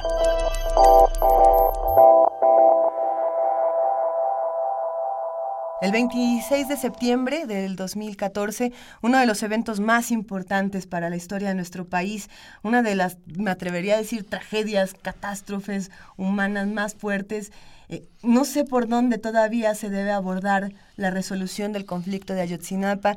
Creo que somos muchos los que seguimos en, este, en esta lucha que, que tiene todavía muchas piezas por armar pero es interesante para seguir discutiendo cómo vamos a luchar con el conocimiento que tenemos, con quién tenemos que luchar y qué cuentas nos tienen que rendir. Y nos queda claro que nosotros, por lo menos aquí, en Primer Movimiento, en Radio UNAM, no olvidamos. No olvidamos ni esperamos cicatrización ni, por supuesto, perdón. Ah, insistiremos siempre en vivos se los llevaron, vivos los queremos de vuelta. Así como, es. Como, como es el grito de los padres de familia, de esos 43 alumnos de Ayotzinapa, de los cuales, bueno, por lo menos hasta hoy estamos grabados, recuérdenlo, no, no sabemos todavía qué sucedió a ciencia cierta. Muchos son los esfuerzos que se han realizado. Radio UNAM hizo una producción llamada Si hay olvido, no hay justicia, que se transmitió no solamente en el 96.1 de FM y en el 860 de AM, sino que también fue muy interesante porque se transmitió en diferentes radios de América Latina. Y este esfuerzo fundamental para no olvidar a nuestros 43 eh, me pareció importantísimo que se transmitiera aquí, como me pareció muy importante la participación de Alberto Betancourt de la Facultad de Filosofía y Letras, quien nos ayudó a tratar de descifrar todas las cosas, todas las piezas tan difíciles de interpretar. Y una de estas piezas, que me parece fundamental, era la del Grupo Interdisciplinario de Expertos Independientes, este informe que ayudó a tirar verdades históricas, que ayudó a, a- a tirar muchos prejuicios, muchos mitos y, y, bueno, nos abrió un panorama también muy oscuro. Y vamos lentamente aprendiendo y entendiendo. Vaya pues esta segunda parte del reporte del grupo interdisciplinario de, eh, de Expertos especialistas independientes, independientes, eh, y con Alberto Betancourt, profesor de la Facultad de Filosofía y Letras y coordinador del G20, del grupo G20, de- del observatorio del G20 de la misma facultad. La mesa del día. Ustedes saben que hoy es jueves, lo estábamos esperando porque es día de mundos posibles. Ya está aquí en la cabina de primer movimiento el doctor Alberto Betancourt, doctor en historia, profesor de la Facultad de Filosofía y Letras de la UNAM y coordinador del Observatorio del G20 de la misma facultad. Alberto, qué gusto tenerte una vez más aquí en la cabina de Radio UNAM. Igualmente es un gusto para mí saludarlos, Luisa, Juana Inés, Benito, un abrazo para todos nuestros amigos del auditorio. Vamos a hablar de Ayotzinapa esta mañana. Vamos a hablar del informe que presentó el grupo eh, interdisciplinario de expertos independientes sobre Ayotzinapa y yo quisiera darle un enfoque eh, centrado en los abundantes testimonios sobre el heroísmo civil y las actitudes fraternales, solidarias que expresan profundos valores humanos de los que el propio informe da constancia a lo largo de todos los episodios terribles y en muchas ocasiones eh, infernales que ocurren ahí. Eh, dice el filósofo Ramón Shirau en su Historia de la Filosofía que en los trabajos y los días Hesiodo despunta una idea filosófica cuando sostiene en esa oda a la vida y al trabajo en el campo que la diferencia esencial entre las bestias y el hombre radica en el anhelo y la posibilidad de la justicia. De eso estamos hablando en este caso. La reconstrucción de los trágicos hechos ocurridos en Iguala Guerrero, la noche del 26 y la madrugada del 27 de septiembre, da cuenta de actos bestiales impulsados por una mano casi invisible. Durante las seis balaceras, de las que estuvimos hablando en un programa anterior, eh, en medio de la tragedia, asoman también actos inconmensurables de solidaridad, dignidad y heroicidad ciudadana que permanecen tan imborrables como el reclamo de justicia, eh, lo cual me parece que pues tiene eh, esta consistencia, digamos, de la cinta de plata en la nube negra, ¿no? Como en medio de una cosa tan terrible de la que nos cuesta tanto trabajo hacernos cargo, Mm. también relumbran mucho estas actitudes profundamente humanas y solidarias de muchos ciudadanos que estuvieron ahí. Quisiera yo mencionar que el informe del Grupo Interdisciplinario de Expertos Independientes es resultado de un convenio firmado entre la Comisión Interamericana de Derechos Humanos y el gobierno mexicano, y es un informe que juega un papel fundamental. Yo no lo sabía, había leído el informe sin entender todavía bien de qué se trataba. Es resultado de un convenio eh, en el cual eh, ambas instancias, la Comisión Interamericana de Derechos Humanos y el gobierno mexicano, acuerdan que este, este grupo va a jugar un papel fundamental para evaluar la calidad de la investigación que se realizó y garantizar que se exploren todas las líneas de investigación. Yo creo que este informe es además muy importante porque sirve para paliar, así sea parcialmente, la necesidad de saber qué fue lo que pasó, qué tan confiable es la investigación de la PGR, ayuda a restaurar el Estado de Derecho, a proteger a las víctimas y a restablecer mínimamente la credibilidad de las instituciones y la procuración de justicia. En ese sentido, pues me parece que el acuerdo de asistencia técnica internacional firmado el 12 de noviembre de 2014, pues juega un papel fundamental y en ese convenio se establece que su objetivo principal consiste, cito, en brindar los elementos para que la investigación se agote. Este análisis, dice el texto, se realizó conforme a los más altos estándares internacionales. Ahora estoy evocando al propio informe. En materia de derechos humanos suscritos por el Estado mexicano. De tal suerte que es un documento que si bien, como ha dicho el subsecretario de Derechos Humanos de la Secretaría de Gobernación, Roberto Campas Cifrián, tiene una función de coadyuvancia, tiene una función de coadyuvancia fundamental porque es la función de evaluar si de acuerdo a los estándares internacionales la investigación se hizo correctamente y el documento pues eh, da muestras fehacientes de que no fue así, por lo cual pues tiene un alto valor. Pero yo quisiera empezar por una de las funciones que juega el documento, diría yo, más allá de lo jurídico, que tiene que ver con el asunto de la reconstrucción de los hechos. Nosotros sabíamos que es una necesidad que tenemos todos, la de saber qué fue lo que ocurrió esa noche y esa madrugada.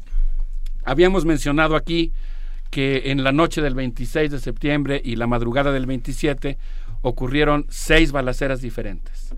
Eh, habíamos mencionado que los estudiantes llegan a Iguala, están afuera de la ciudad de Iguala durante un buen tiempo.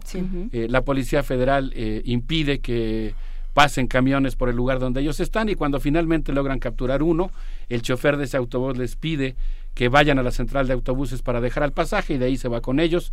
Mencionamos aquí que van a la central, el chofer del autobús se baja, los deja encerrados y ellos piden ayuda. Aquí va, van a empezar los acontecimientos, algunos ya los mencionamos, solamente estoy haciendo un recuento. Salen cinco autobuses de la central eh, camionera, tres de ellos eh, viajan por un lado y los otros dos, cada uno por su lado, toma una ruta diferente. Nosotros hablamos aquí, en eso nos quedamos de una primera balacera que hubo en el zócalo de la ciudad de Iguala, en la que los muchachos se bajan a quitar un coche que les está impidiendo el paso. Después hablamos de una segunda balacera que hay en contra de ese mismo convoy integrado por tres camiones, dos Costa Line y un eh, Estrella de Oro. Eh, es un tiroteo muy largo. Eh, y después hablamos de otras dos balaceras que son una que ocurre con otro autobús Estrella de Oro que está frente al Palacio de Justicia de Iguala y después un camión Estrella Roja que llega a apoyar a sus compañeros que están frente al Palacio de Justicia, que también es objeto de una balacera. Hemos hablado entonces de cuatro balaceras que transcurren entre, digamos, las nueve de la nueve y media de la noche y la una de la y las doce y media de la noche. Bueno, pues ahora quisiera mencionar algunas escenas de lo que ocurre en la quinta balacera que empezamos a describir apenas en el programa anterior. Quisiera mencionar, por ejemplo, y aquí es donde yo hago esta lectura, pues en la que me siento profundamente conmovido por la actuación que tuvieron muchos estudiantes, vendedores ambulantes, choferes de taxis, socorristas, eh, maestros, familiares, que actuaron desde mi punto de vista pues con un alto grado de, compromiso civil. Por ejemplo, eh, voy a citar el informe eh, producido por el grupo interdisciplinario. Dice aquí, un joven egresado de la normal que vivía en Iguala se enteró por las noticias de lo que estaba ocurriendo y se presentó al lugar con gasas y vendas. Cuando llegó a Periférico subió al tercer autobús y vio un charco de sangre. De acuerdo a su declaración, y aquí continúa el testimonio, los normalistas se quedaron ahí para marcar las evidencias y proteger el lugar. Es decir, ante el retraso del Ministerio Público, ante esta cuarta balacera, se quedan para, para resguardar las evidencias, los casquillos. Sigue diciendo este testimonio. Trataban de comunicarse con otros estudiantes de los demás autobuses. Subimos al tercer autobús para ver la desgracia. Vimos el pasillo lleno de sangre. En el primer asiento estaban los cuajos de sangre y la credencial del compañero Cochiloco. Y lo que era en la parte de la ventanilla del chofer vimos pedazos de carne, como si le hubieran dado un disparo a quemarropa en esa parte y hubiera quedado carne todavía en el cristal. Los cristales despedazados, los rines igual, la carroza, totalmente. Yo al entrar al autobús encontré todavía lo que era una bala percutida, y de las cortinas nomás se veía dónde estaban los oficios de bala, dijo el normalista en este testimonio ante el grupo eh, interdisciplinario. En este momento comienzan a llegar a ese lugar periférico y Juan Álvarez en la ciudad de Iguala una serie de ciudadanos que a mí me conmueve profundamente su presencia. Llega, por ejemplo, a la primera que arriba al lugar, es una maestra de la CETEC, ahora tan denostada por la prensa, y llega pues a ver qué es lo que le pasó a los muchachos, porque en cuanto ocurre la balacera, Claro. evidentemente los muchachos comenzaron a hablar por celular a sus familias, a sus amigos, a sus compañeros, corre la voz y los primeros que llegan son los egresados de la normal, y esta maestra que por cierto llega ahí desesperada haciendo llamadas a sus compañeras maestras, nunca menciona su edad, pero pues me imagino por, por el tipo de testimonio que presenta que es una maestra, digamos, eh, madura, una maestra adulta, que está ahí presente para ver qué es lo que se ofrece. Eh, bueno, pues eh, empiezan a llegar varios maestros a la zona junto con algunos jóvenes que se trasladaron desde la normal para saber lo que estaba ocurriendo y para solidarizarse con sus compañeros. Vuelvo a insistir, estamos hablando de un acto bestial e inexplicable. Yo entre más leo el informe, entre más lo estudio, más inexplicable me parece lo que ocurrió y más insatisfactoria la explicación que dio la Procuraduría General de la República. Pero, digamos, también me consta que todo el tiempo hubo personas que estuvieron ahí tratando de impedir la barbarie, eh, tratando de imponer la razón, tratando de restaurar un mínimo código de ética, como ocurre con todas las personas que llegan al lugar, pues eh, en una noche, ya esto es medianoche, a tratar de solidarizarse con las personas que estaban ahí. Eh, llegan algunos periodistas, eh, comienzan a pedir información respecto a lo que ocurrió y se improvisa una conferencia de prensa. En ese momento tenemos un testimonio de alguien que dice en el grupo, en el informe del grupo, nomás alcancé a ver a unos hombres de negro, dos o tres, pero se me hizo raro porque no traían logotipo de gobierno. Yo vi a uno que traía chaleco antibalas, capucha, botas, guantes, playera negra. Otro llevaba sudadera negra, guantes. Me tocó ver cómo uno se tira al piso, el otro se hinca y el otro permanece parado. Empiezo a escuchar los primeros, eh, los primeros disparos. Bueno, pues miren, eh, aquí me parece que es muy eh, importante mencionar que pues esta, esta balacera que resulta inexplicable va a ser muy terrible. Hay, por ejemplo, un maestro que está ahí resguardándose de los balazos y dice el siguiente testimonio. Eh, primero se escucharon tres disparos y luego ráfaga. No vi quiénes disparaban, solo de dónde salían. Cuando escuché los disparos como que no lo crees. Las luces de los disparos se veían claramente, disparos en diagonal. Me aviento en una barda detrás del primer autobús. Le llamo a otros compañeros por teléfono que escucharon todo. Un muchacho me dijo, profe, déjeme el celular para filmar, pero yo le dije que no porque te expones a que te disparen. Bueno, vamos a continuar con estos testimonios, pero si les parece bien me gustaría que escucháramos una canción producida por los eh, jóvenes artistas eh, muy queridos de la Escuela del Rock a la Palabra, que se propusieron hacer una serie de canciones en relación a Yotzinapa. Vamos a escuchar eh, canción desentonada de Nayeli Stanfield y Carlos Cisneros. A ver qué les parece. Ya no encuentro las palabras expresar mi dolor. Lo que pasa alrededor parece canción macabra, melodía que descalabra al escuchar sus bemoles. Se ve oscuro, ya no hay soles que alumbren la partitura. México se desfigura ya de los crisoles. México se desfigura dentro ya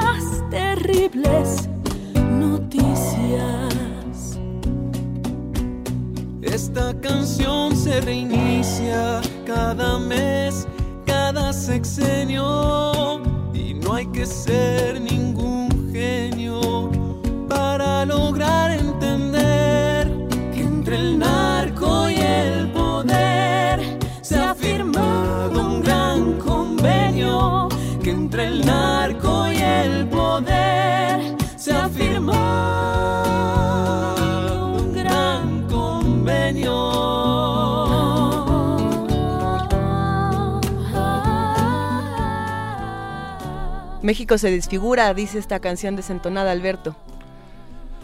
Sí, creo que es muy difícil poner en palabras, como eh, indica la propia letra de la canción, lo ocurrido y hablar sobre el tema. Yo quisiera, a pesar de haber eh, tocado pues un asunto tan doloroso, ¿no? Eh, espero pues haber seleccionado algo que, que reconstruye un poco la bestialidad de lo ocurrido, lo indignante lo que pasó. Pero pues también quisiera yo insistir en una perspectiva que es, creo yo, muy importante. Todo el tiempo hay personas que están haciendo lo que uno esperaría que hicieran. Eh, ahora quisiera mencionar en esta balacera, en esta quinta balacera que Sí. ocurre en Periférico y Juan Álvarez, eh, pierden la vida, bueno, fueron asesinados bestialmente Daniel Solís Gallardo y Julio César Ramírez Nava. Ambos pertenecían al grupo que viajó desde la normal a enterarse, al enterarse del primer ataque. Forman parte de este grupo de personas que acuden a solidarizarse y que están preocupadas por lo que acaba de ocurrir con sus compañeros. Eh, bueno, pues yo quisiera decir que después de esta balacera un grupo de estudiantes sale corriendo del lugar, van acompañados de un maestro que había llegado para solidarizarse con ellos, un maestro de la CETEC, y son es el grupo que llega a la clínica Cristina, de la cual muchos hemos oído relatos.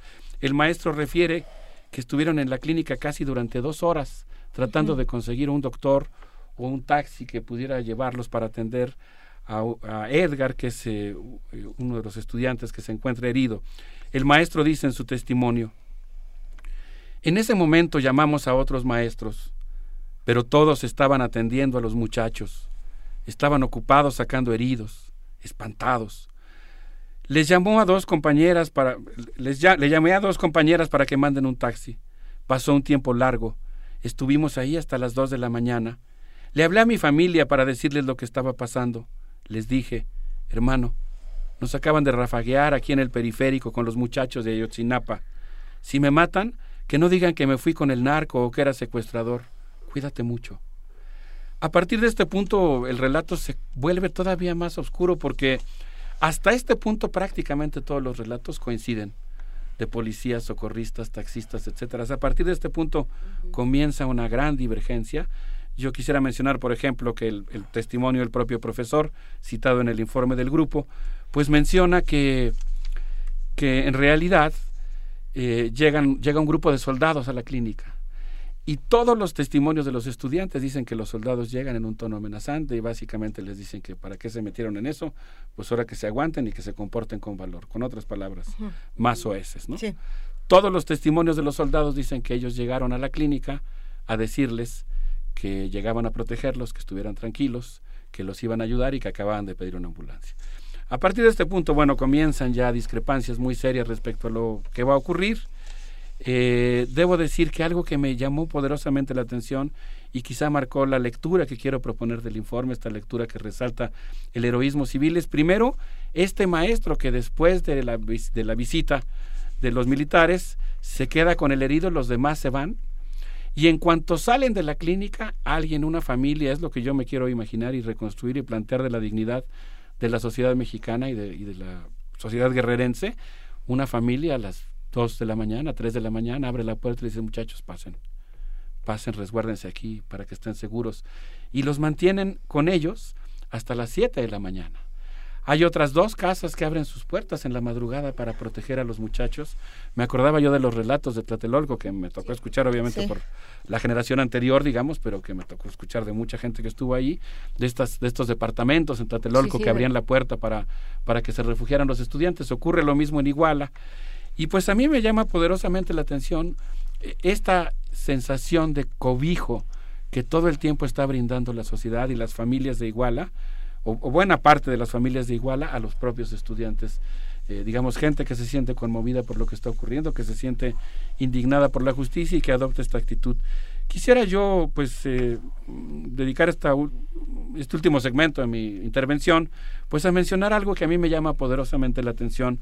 Yo creo que lo que ocurrió en Ayotzinapa eh, fue atendido por la Procuraduría General de la República y según el, el informe que estamos citando del Grupo Interdisciplinario de Expertos Independientes, dice que la versión de la PGR muestra enormes inconsistencias. Por ejemplo, dice aquí que de acuerdo al análisis de lo que se presentó en la conferencia de prensa del 22 de octubre por parte de la PGR, la Procuraduría informó que los estudiantes habían salido de la estación de autobuses en cuatro camiones, dos estrellas de oro, dos de la marca Estrella de Oro y dos Costa Line, pero su versión olvidó el autobús Estrella Roja, que por cierto en, en parte del testimonio menciona que hay una grúa que llega en la madrugada a retirarlo del Palacio de Justicia. Es un olvido muy importante en una investigación que, que ameritaba la mayor escrupulosidad. La Procuraduría dijo en aquella ocasión que los estudiantes lesionaron a un conductor del Costa Line. No hay evidencia de, dicha- de dichas lesiones. Sin embargo, todos los conductores que fueron lastimados lo fueron por la policía. La Procuraduría dijo que los halcones de Guerreros Unidos informaron que los estudiantes habían llegado a sabotear el informe del DIF, pero cuando llegaron al evento, este ya había terminado. Los estudiantes, según esta versión, trataron de darse a la fuga después del segundo incidente en Juan Álvarez y Periférico, pero los autobuses tenían las llantas ponchadas por las balas o por la acción de la policía, de tal manera que, que era imposible que hubieran intentado huir. Eh, debo decir que después hubo todavía una sexta balacera, la que ocurre contra el equipo de fútbol Los Avispones de Chilpancingo, que venían muy contentos después de haber ganado un clásico contra el equipo de Iguala. Decidieron no entrar al centro de Iguala para no eh, en- enfrentarse con esta situación, que corrían los rumores que se estaba viviendo en el centro. Deciden seguirse derecho a Chilpancingo y son sorprendidos también por un grupo que, que los ataca salvajemente. De acuerdo a la investigación eh, realizada por eh, el grupo interdisciplinario, menciona una serie de cuestiones que le parece que son debilidades de la investigación de la PGR. Voy a mencionar algunas de ellas. Por ejemplo, dice que la Procuraduría General de la República no solicitó en tiempo y forma los videos de la estación de autobuses del Palacio Municipal, los videos de las cámaras instaladas en Juan Álvarez, Hermenegildo Galeana y en la zona industrial. Los videos fueron incorporados a la investigación al peti- a petición del grupo interdisciplinario y ya no estaban completos. Por supuesto. Pero es que es inexplicable que haya un retraso de meses en la solicitud de los videos. Y dice que a pesar de que ya estaban eh, socavados, digamos, por alguien, permitieron el esclarecimiento de algunos elementos importantes. Por ejemplo, que de la estación de autobuses habían salido cinco autobuses y no cuatro. De tal suerte que pues es una de estas cosas que resultan verdaderamente inexplicables, por decirlo menos, en la investigación que realizó la PGR. Segunda inconsistencia, no se utilizó el instrumento del cateo contra los policías que presuntamente pertenecen a grupos de la delincuencia organizada. Nunca se solicitó al juez que otorgara las órdenes para catear las viviendas que hubieran permitido encontrar material invaluable para el esclarecimiento de los hechos y sobre todo para poder rastrear los vínculos entre la delincuencia organizada y las corporaciones policíacas. La inconsistencia también radicó en que no se utilizó la intervención de comunicaciones privadas. Nunca se rastrearon los teléfonos de algunos de los policías que después eh, que ahora incluso se encuentran prófugos. Es otra cosa inexplicable en una investigación en la que estaba puesta la atención mundial. Eh, los operadores de los autobuses fueron llamados a declarar en abril de 2015.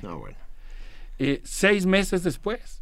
Los choferes de los dos autobuses, ahora cito el informe, los choferes de los dos autobuses Costa Line que se encontraban en dicho escenario y que presencian la terrible cuarta balacera que hemos descrito aquí, eh, estuvieron presentes todo el tiempo. El autobús eh, Estrella de Oro 1568, creo que es el número, eh, que es de donde se llevan pues a la mayoría de los estudiantes que se encuentran actualmente desaparecidos, estuvo presente y no fue llamado a declarar hasta abril de 2015. Y dice aquí, ellos estuvieron ahí desde el, desde el momento del ataque a las 21.45 horas hasta las 3 horas de la madrugada del día 27 y no fueron llamados a declarar. Una inconsistencia más. Eh, resulta que tampoco se llamó a declarar a personas, a numerosas autoridades federales que podían tener información crucial y que fueron llamadas a barandilla hasta junio de 2015 a petición del grupo interdisciplinario.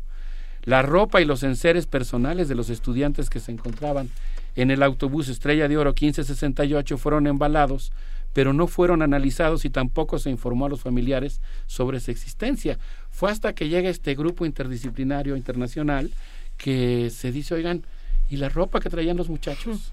Sí, que yo creo que ahí estaría la, segunda parte de este de la riqueza y de la importancia de este trabajo, ¿no? Tú hablabas de, de lo que dice, lo que nos dice, de lo que despierta y, y, el sentimiento de empatía, de compasión profunda que despierta en la comunidad, pero también lo importante que es que se haya dado esta apertura para bueno o, que o que se haya eh, visto desde fuera este este asunto no que haya venido la comisión a, eh, a trabajar y hacer todo este análisis porque entonces ya nosotros tenemos la posibilidad de, de pedir cuentas.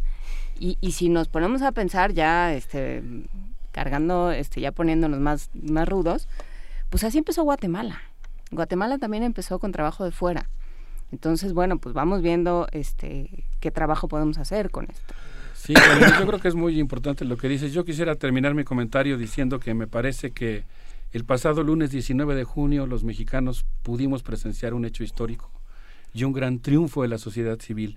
De acuerdo a la crónica de la emblemática periodista Blanche Petrich, en la más reciente sesión del Pleno de la Comisión Interamericana de Derechos Humanos, el gobierno mexicano, pese a mostrar enormes reticencias, tuvo que reconocer la necesidad de una nueva investigación debido a las inconsistencias de la investigación que encabezó el procurador anterior. Indudablemente no nos deja satisfechos, no es suficiente, sigue pulsando ese dolor, ese anhelo de justicia, ese impulso eh, que mencionábamos que tiene que ver incluso con esta impronta que, plantea la filosofía del deseo de justicia humano, no, no estamos satisfechos, pero es un gran triunfo y yo creo que debemos valorarlo. Es un triunfo que viene de la, con la ayuda de fuera, pero yo quiero decir que México participa y ha labrado pacientemente el papel que juega actualmente la Comisión Interamericana de Derechos Humanos.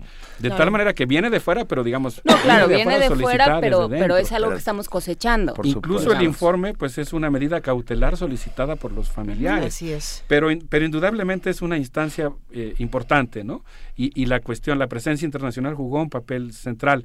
Yo creo por eso que debemos sentirnos muy orgullosos de que la sociedad mexicana, en lugar de sentirse indiferente, se manifestó con toda contundencia y terquedad para exigir justicia y logró una muy sabia combinación entre movilización callejera y el, el recurrir también a las instancias legales correspondientes. Es una combinación que ha obtenido un gran fruto, muy importante después de escucharte, Alberto, y gracias, eh, igual mucha gente está escribiéndonos y diciéndonos eso, gracias, ¿no? sin eh, con olvido no hay justicia, está clarísimo. ¿Sabes cuál es mi desazón cuando empiezas a contar estas cosas y cuando empiezas a dar los resúmenes? Ah, que hay solo de dos sopas desde mi punto de vista. Hay un enorme grado de incompetencia o un enorme grado de complicidad.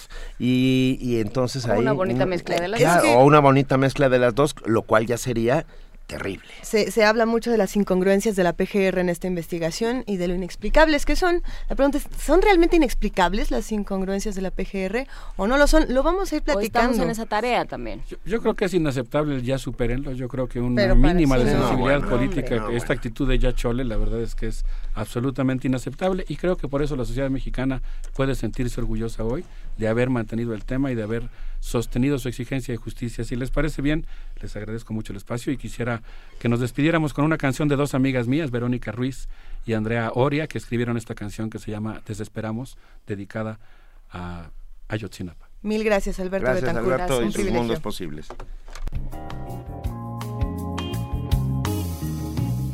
Desesperamos hoy por nombrar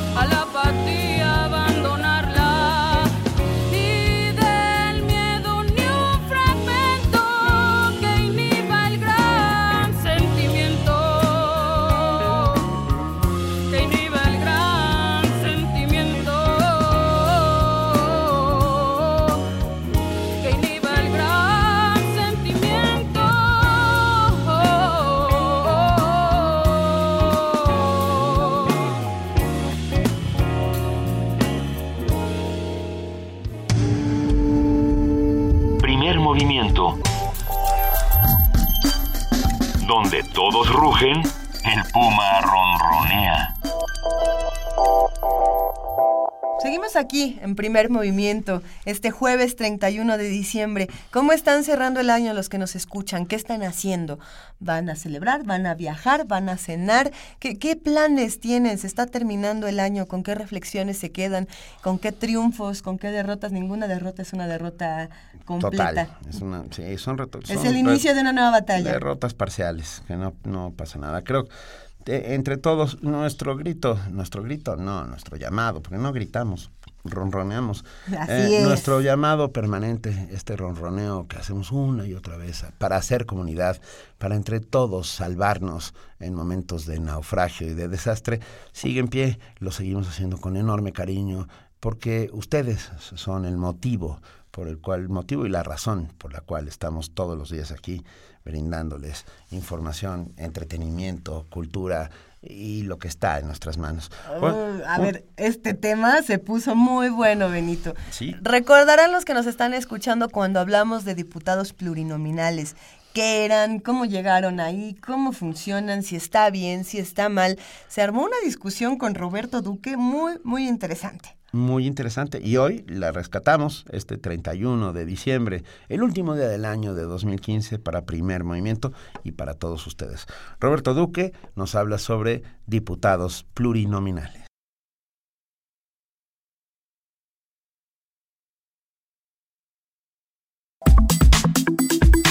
Nota nacional. Una semana después de las elecciones del 7 de junio, el Instituto Nacional Electoral dio a conocer que finalizó el cómputo de los diputados elegidos por votación directa y los de representación proporcional, los llamados plurinominales. La Cámara de Diputados estará conformada de la siguiente manera. En total por 203 legisladores del PRI, 108 del PAN, 56 del PRD, 47 del Verde, 35 de Morena, 26 de Movimiento Ciudadano, 8 de Encuentro Social, 10 de Nueva Alianza, 10 de Nueva Alianza y 6 del Partido del Trabajo. El Partido Humanista es el único que no tendrá representación legislativa. Además, habrá un diputado independiente, Manuel Cloutier Carrillo, quien ganó la Diputación Federal en el Distrito 5 en Sinaloa. De los 500 diputados, 300 son elegidos a través del voto y 200 son plurinominales.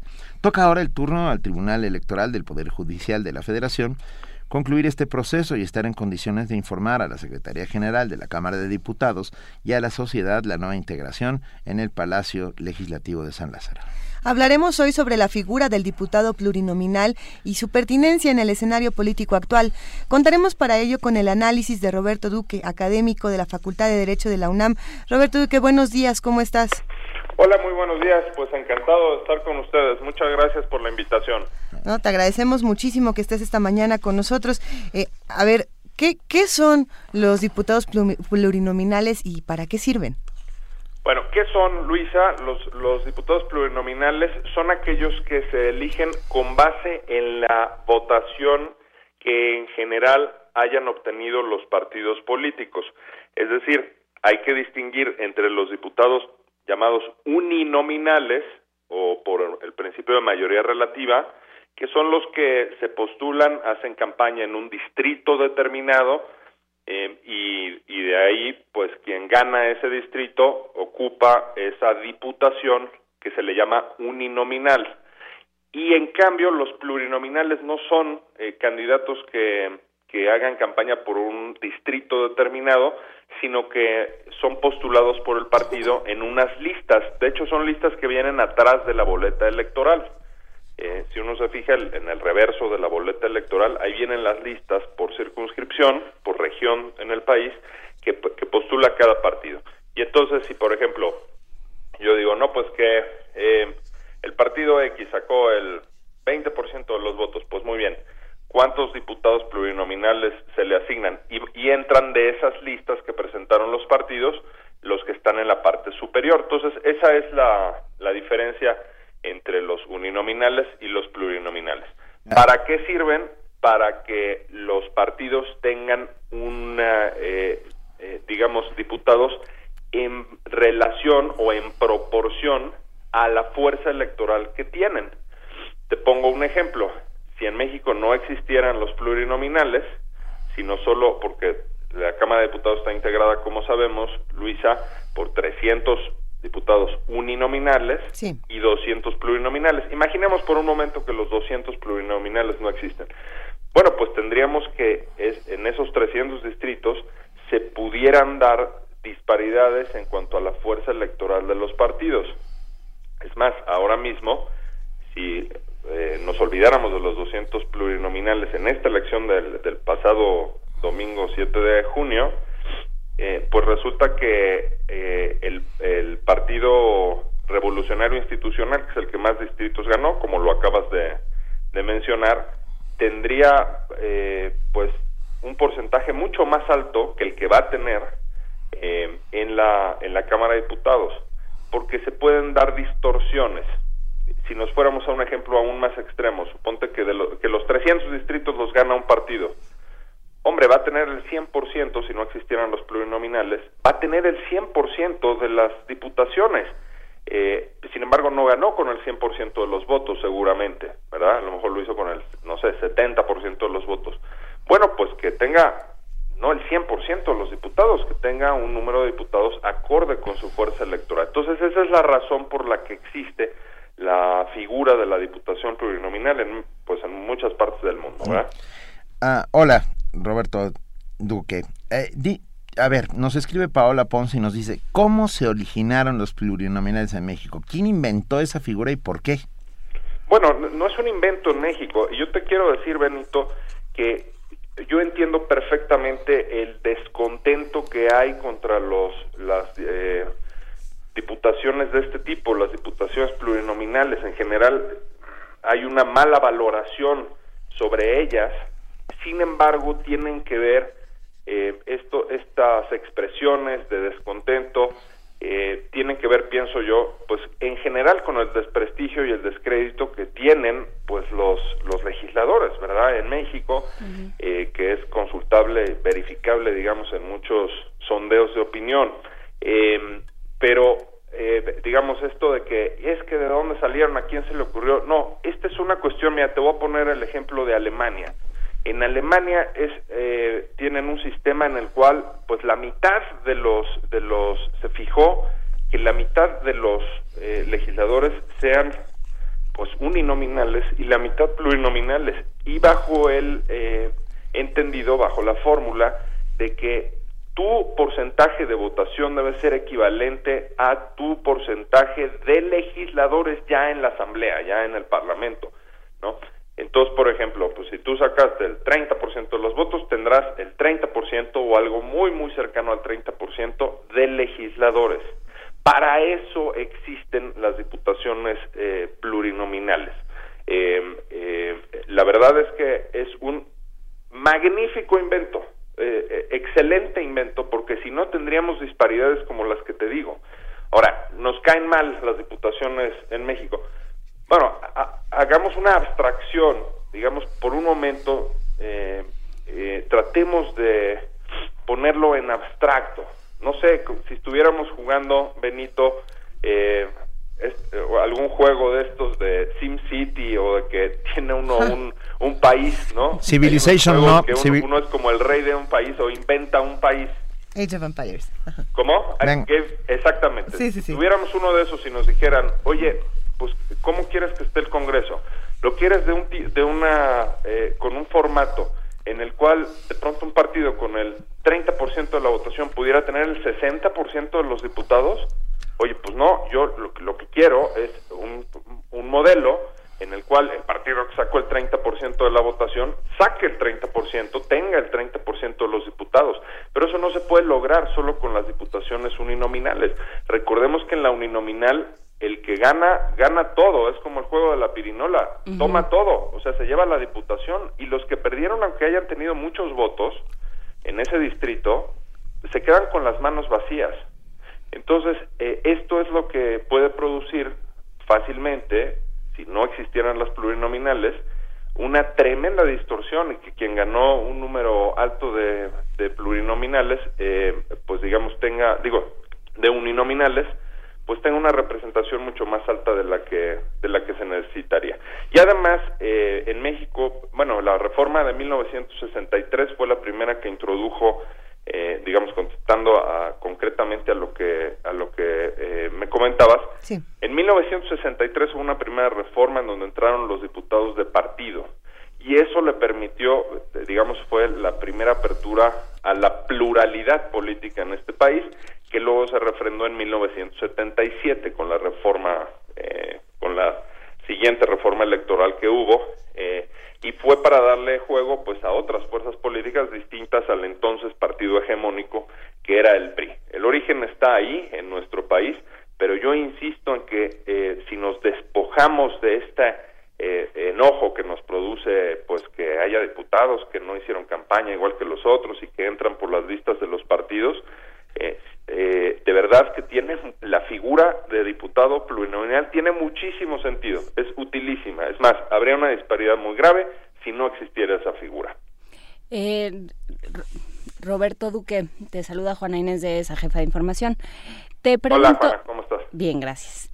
Te pregunto o sea si como postulas, el problema no es el tipo que haya diputados, sino este tipo de diputados. Digamos, el, el problema es de origen, ¿no? El, el, descontento viene de origen, porque porque se piensa mal de cualquier representante a estas alturas. Así es. Eh, ¿cómo, ¿Cómo se puede combatir esto, digamos, eh, desde movimientos ciudadanos, desde, tra desde trabajo que se ha hecho, eh, que tú has hecho desde la academia, que se ha hecho a través de la ciudadanía, etcétera? ¿Cómo, ¿Cómo se puede combatir esto? O sea, si tú, tú, si como lo postulas es un modelo que funciona, ¿cómo podemos hacer que funcione mejor? Eh, bueno, eh, la verdad es que lo que hay que hacer que funcione mejor es el desempeño de nuestros legisladores, eh, sin importar pues, ¿Cómo si- llegaron? si- cómo llegaron exactamente. Y el desempeño de nuestros legisladores es el que deja muchísimo que desear. Eh, como decía, pues ahí tenemos, la- o sea, están muy mal valorados por la por la sociedad mexicana en las encuestas estas de valoración de, digamos, de confianza ciudadana en instituciones. Es que los partidos políticos salen en el sótano, caray. Eh, y eso eh, es lo que genera esta animadversión. ¿Cómo puede mejorar esto? Pues mira, hay varias eh, cosas que yo creo que urgen en México para que para que puedan mejorar su oferta política eh, los partidos. Yo creo que ahorita no tienen alicientes, no tienen incentivos para mejorar.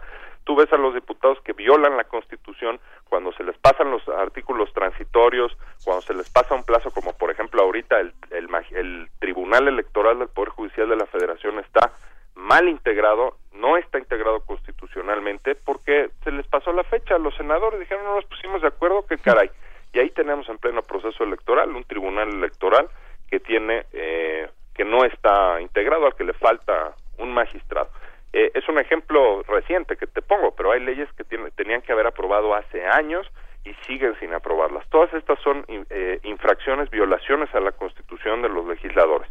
Entonces, eh, se necesita un mayor marcaje so- eh, sobre ellos, en primer lugar, una mayor rendición de cuentas y en cuestiones más concretas y que tienen que ver con uno- un tema que se discutió mucho este proceso electoral del voto nulo. El voto nulo en México es un voto pues que no cuenta, como su nombre lo indica, ¿verdad? Y entonces eh, ahí hay un problema, porque si ellos están mal en su desempeño, pero luego el ciudadano que quiere sancionar a los partidos en la boleta electoral, eh, votando nulo, y luego resulta que se da uno cuenta que el voto nulo no solo no les afecta a los partidos, sino que incluso tiende a beneficiarles, como ocurrió ahora eh, en, en esta elección, naturalmente, porque se eliminan y entonces se reparten el pastel y les tocan rebanadas más grandes a los partidos de poder y de dinero público que se les otorga, entonces ahí hay una, una, una eh, área de oportunidad muy clara que es que tengamos una opción válida los ciudadanos en la boleta electoral para sancionar a los partidos políticos. que, que el voto en blanco cuente y entonces tengamos, como en Colombia, por ejemplo, que hay un recuadro en la boleta electoral que dice voto en blanco, o sea, ninguna de las anteriores me gustó, lo cruzas, pero ya no es nulo, es válido y tiene efecto sobre la elección. Y entonces sí, eh, ¿qué es lo que pasa? Si, si tú les dices a los partidos, a ver, mira, si la ley dijera, mientras más votos nulos haya, eh, digo, mientras más votos en blanco haya, pero que sean válidos, eh, se, se les reducen las, las prerrogativas, o sea, van a tener menos financiamiento público mientras más votos en blanco haya. Hombre, ese tipo de medidas genera un incentivo, Juana, a los partidos políticos para realmente mejorar su oferta política. Entonces, esa es, esa es una primera propuesta concreta en este sentido.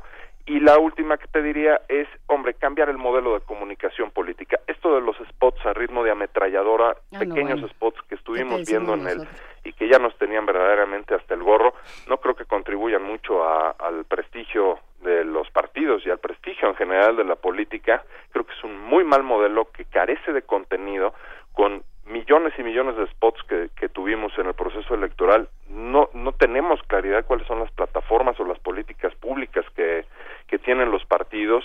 Eh, se la pasan peleándose en esos spots como perros y gatos o tienen es nada más el eslogan o la cancioncita de campaña que nos ponen. ¿Dónde está el fondo? ¿Dónde está el contenido?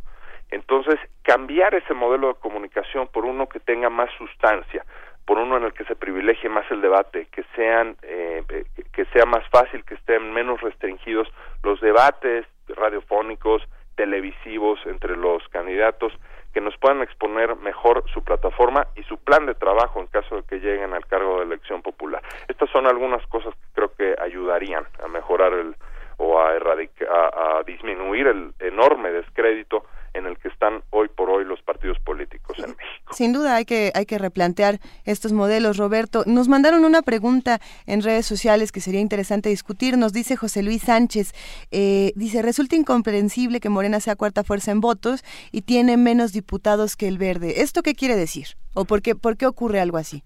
Bueno, esto ocurre porque si, si, si fuéramos a Alemania, entonces, el porcentaje de votos que tiene cada partido, en Alemania, pues, que, insisto, tienen más peso los, plurinominales, ahí entonces Morena tendría un porcentaje de votos equivalente a su, a su votación y el verde también. Sin embargo, en México hay una, em, eh, un margen que establece el artículo 54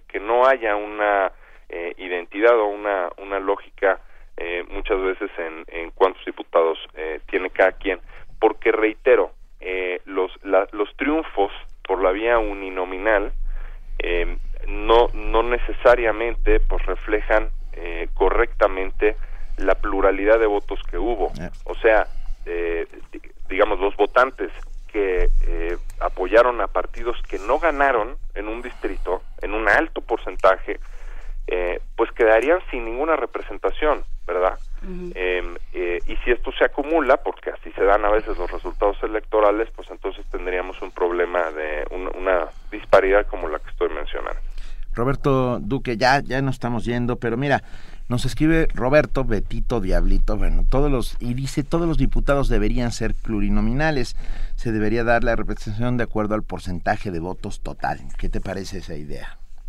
Bueno, pues también es una, propuesta. Eso, de hecho, eh,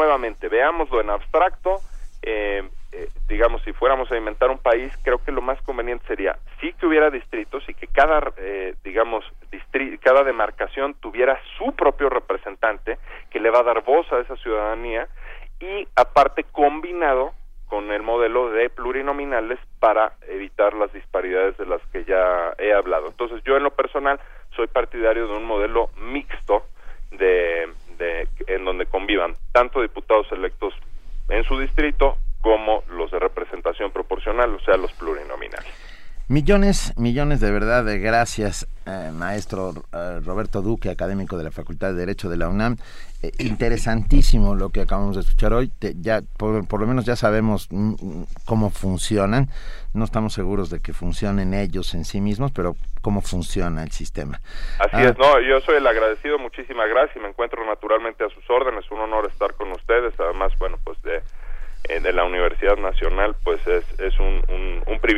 ¿no? El privilegio es ah. nuestro. Millones de gracias, ¿eh? Hasta pronto, Hasta un abrazo. Luego. Primer movimiento. Donde la raza habla.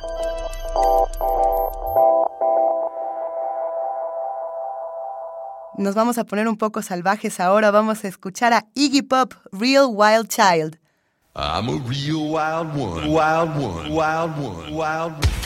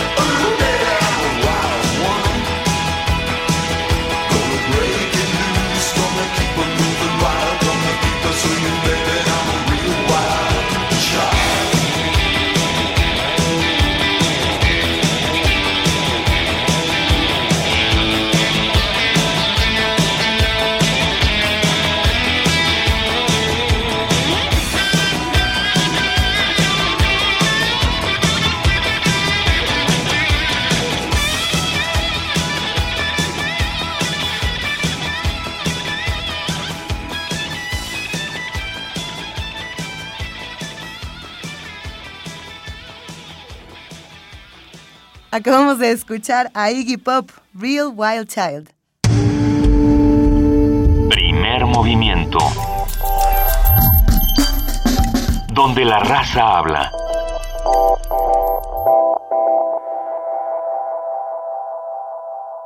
Para cerrar las participaciones de primer movimiento del 2015, este jueves 31, pasó algo que me pareció muy, muy bello de parte de la Coordinación de Difusión Cultural de la UNAM, un esfuerzo de Roberto Coria y de Vicente Quirarte, fue el coloquio de literatura fantástica.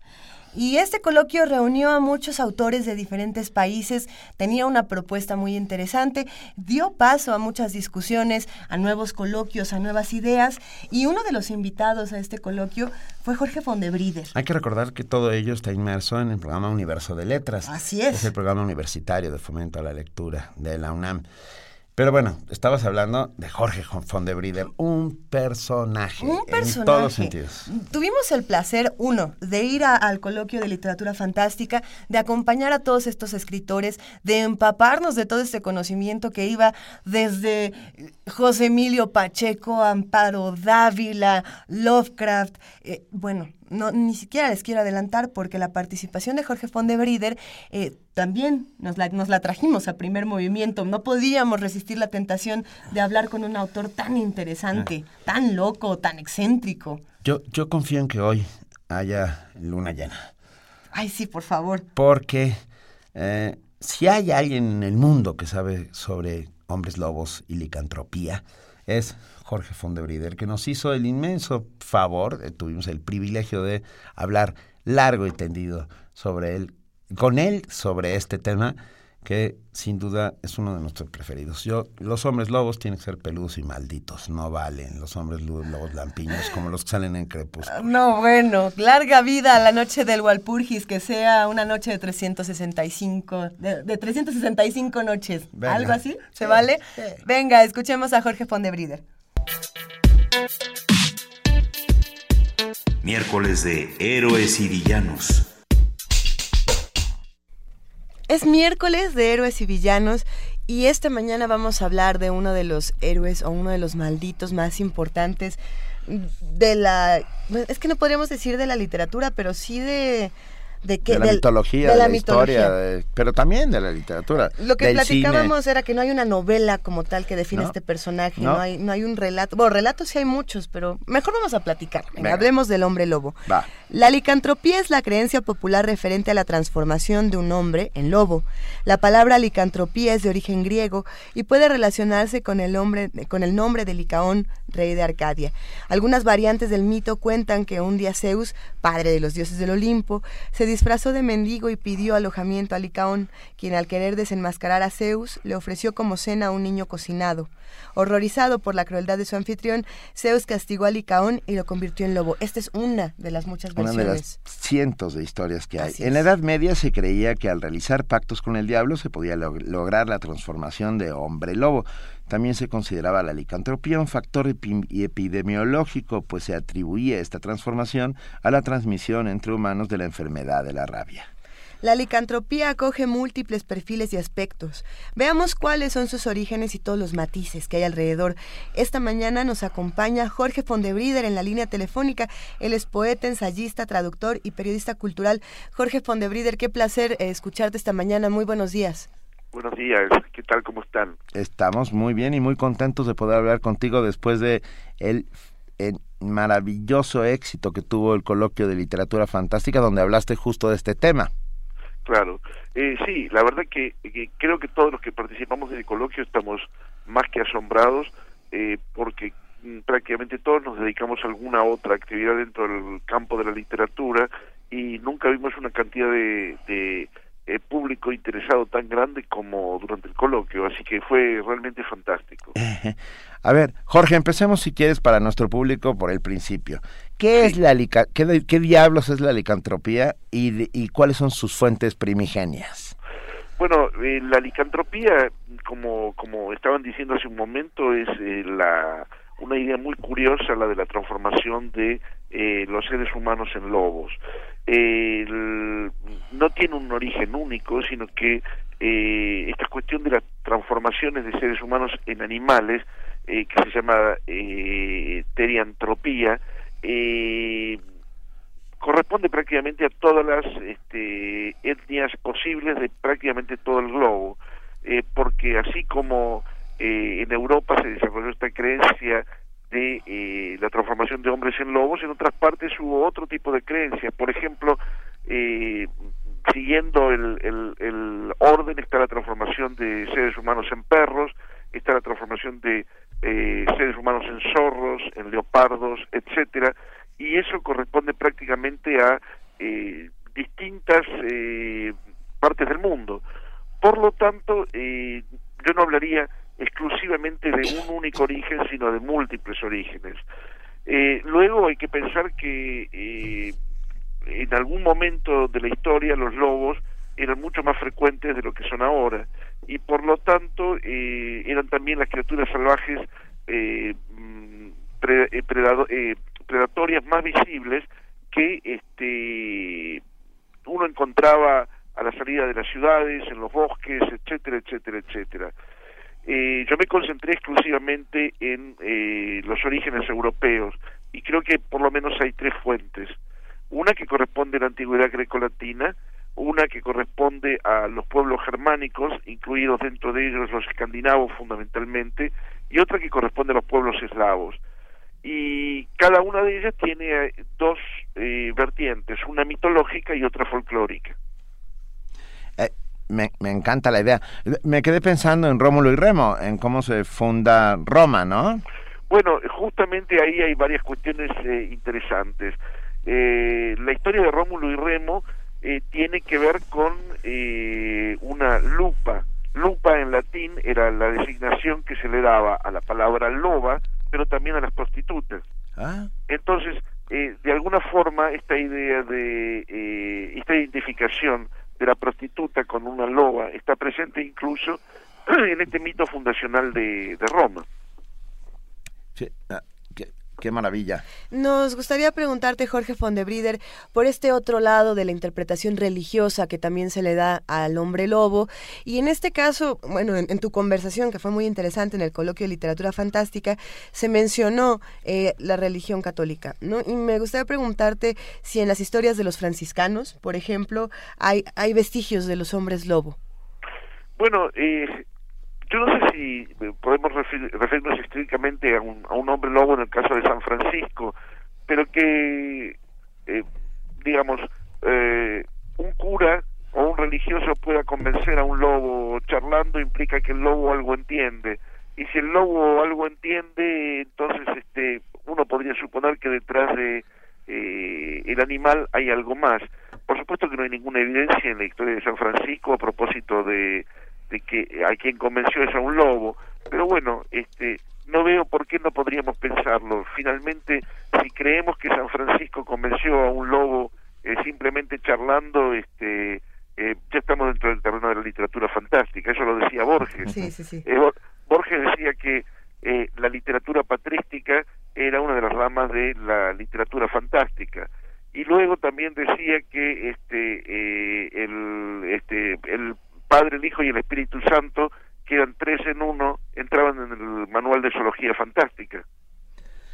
Sin, sin lugar a dudas, bueno, lo dice Borges, no lo decimos nosotros. Ah, no, por supuesto. Me, me quedé pensando en la famosa frase de eh, el hombre lobo del hombre, ah, que sin duda ah, tiene que ver con todos estos mitos, leyendas, transmutaciones, transformaciones. ¿En qué momento, Jorge, pasa de la leyenda a convertirse en parte de la literatura? Bueno, o, más bien, el folclore a convertirse en parte de, de, la literatura.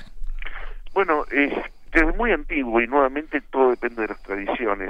Eh, si no me si no me equivoco, eh, una de las primeras menciones que yo vi eh, corresponde al siglo V antes de Cristo, cuando Aristófanes se burló eh, de un demagogo que era enemigo de él y que se refirió a que era una criatura, un, un, un tipo totalmente desagradable que este, y maloliente que tenía huevos de hombre lobo.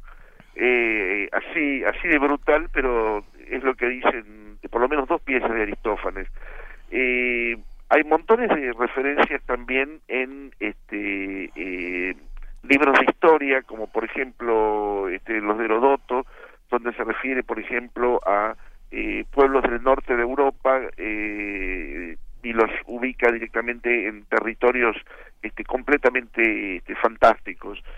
También ya en época latina hay muchísimas referencias en Virgilio, en este Ovidio, en Horacio, este y bueno, ya en terreno meramente folclórico, en el satiricón de Petronio hay todo un cuento a propósito de un soldado que se convierte en lobo. Eh, en el caso de las sagas escandinavas, eh, hay muchas menciones, por supuesto estamos hablando ya de la Edad Media, eh, que hacen alusión a atributos mitológicos, si se quiere, de este eh, las divinidades del, del este, Olimpo este, escandinavo.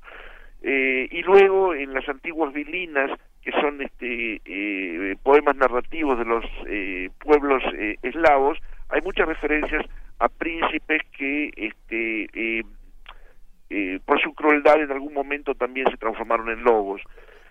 habría que pensar que la literatura vinculada a hombres lobos empieza a ser mucho más frecuente en la Edad Media, en el Renacimiento se vuelve enorme, y después eh, un momento en el cual este, esta literatura empieza a tener una pretensión artística deci- decididamente importante es durante el siglo XIX, que con todas las cuestiones vinculadas a la necesidad de sentir miedo, eh, estamos hablando de la época en la que se creó el horror gótico, Sí. de la época en donde los cuentos de terror eh, tenían eh, una vigencia mucho más grande que incluso ahora, hubo una, una preocupación, si se quiere, este, eh, estética para eh, ya empezar a escribir eh, no en base a historias mitológicas, no en base a folclore, sino con una pretensión de ficción.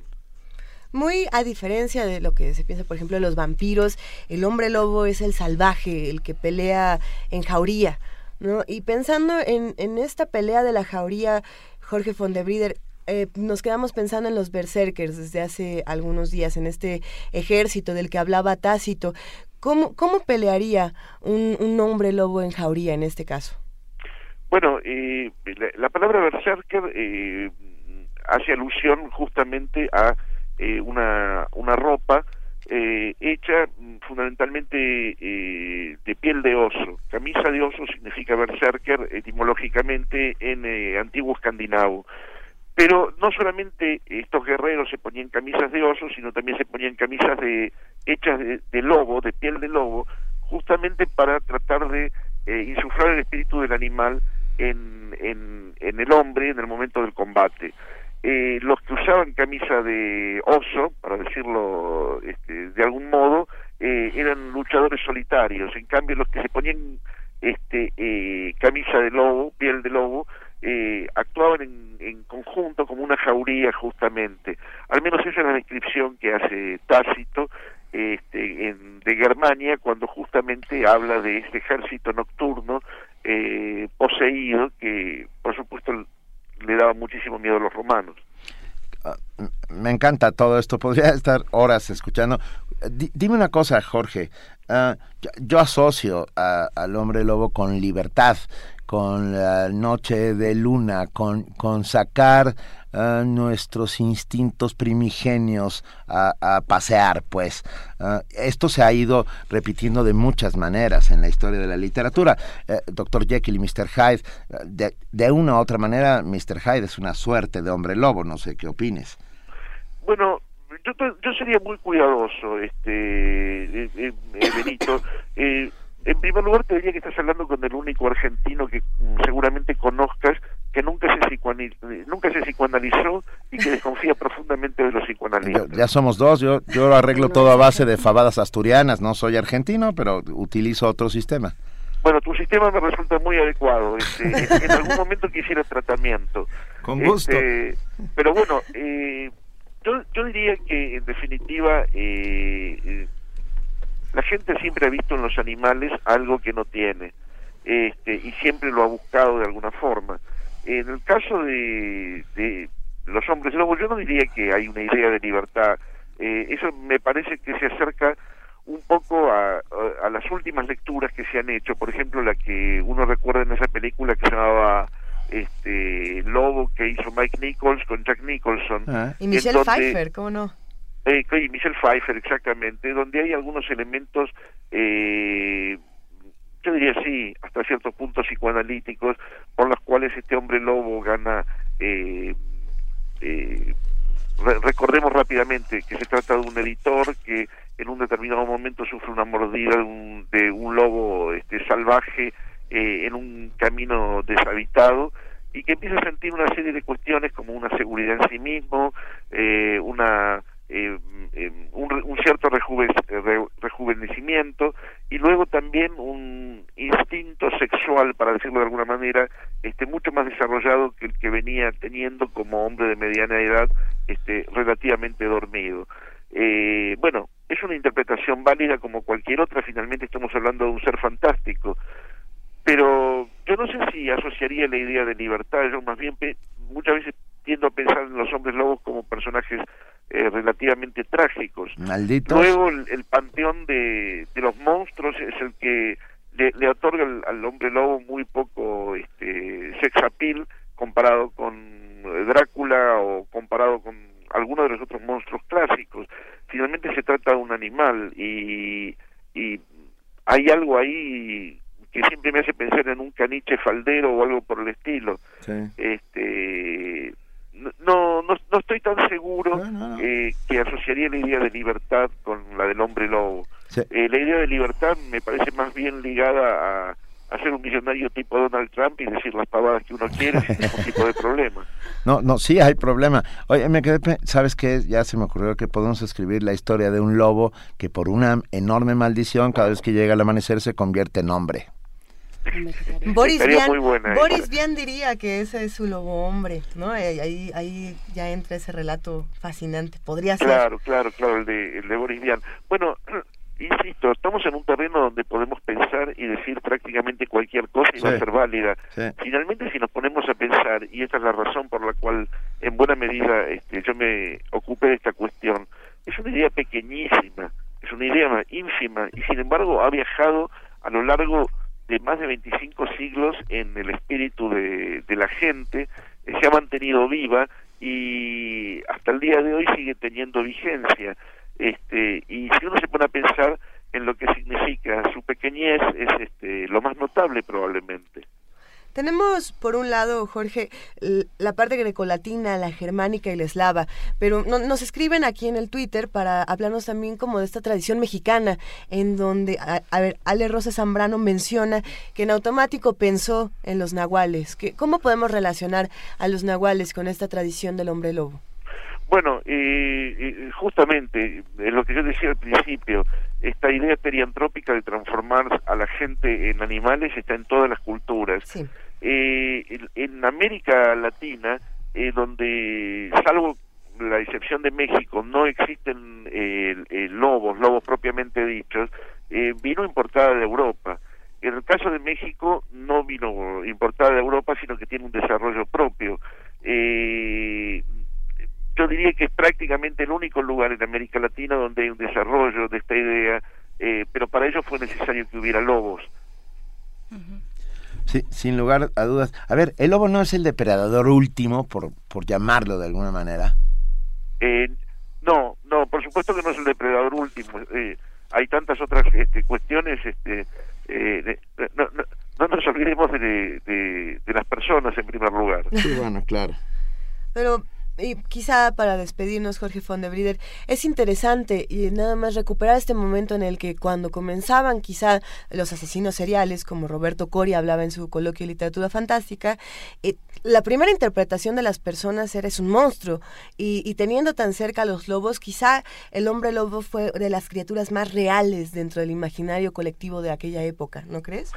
Bueno, este, yo, yo creo que en principio, eh, digamos, si hubiera que hacer una reflexión eh, final, el hombre lobo representa a- al otro eh, y siempre al otro lo vemos de una manera monstruosa.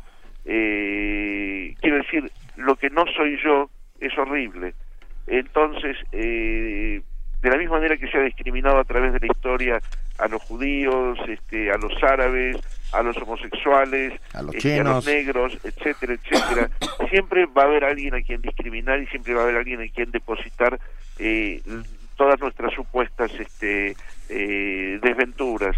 Eh, se me ocurre que el hombre lobo ha sido también, entre otras muchas funciones, una gran especie de chivo expiatorio a través del tiempo y en buena medida también cuando no ha habido explicaciones para determinado tipo de cosas se las ha atribuido de manera fantástica justamente estas pobres criaturas.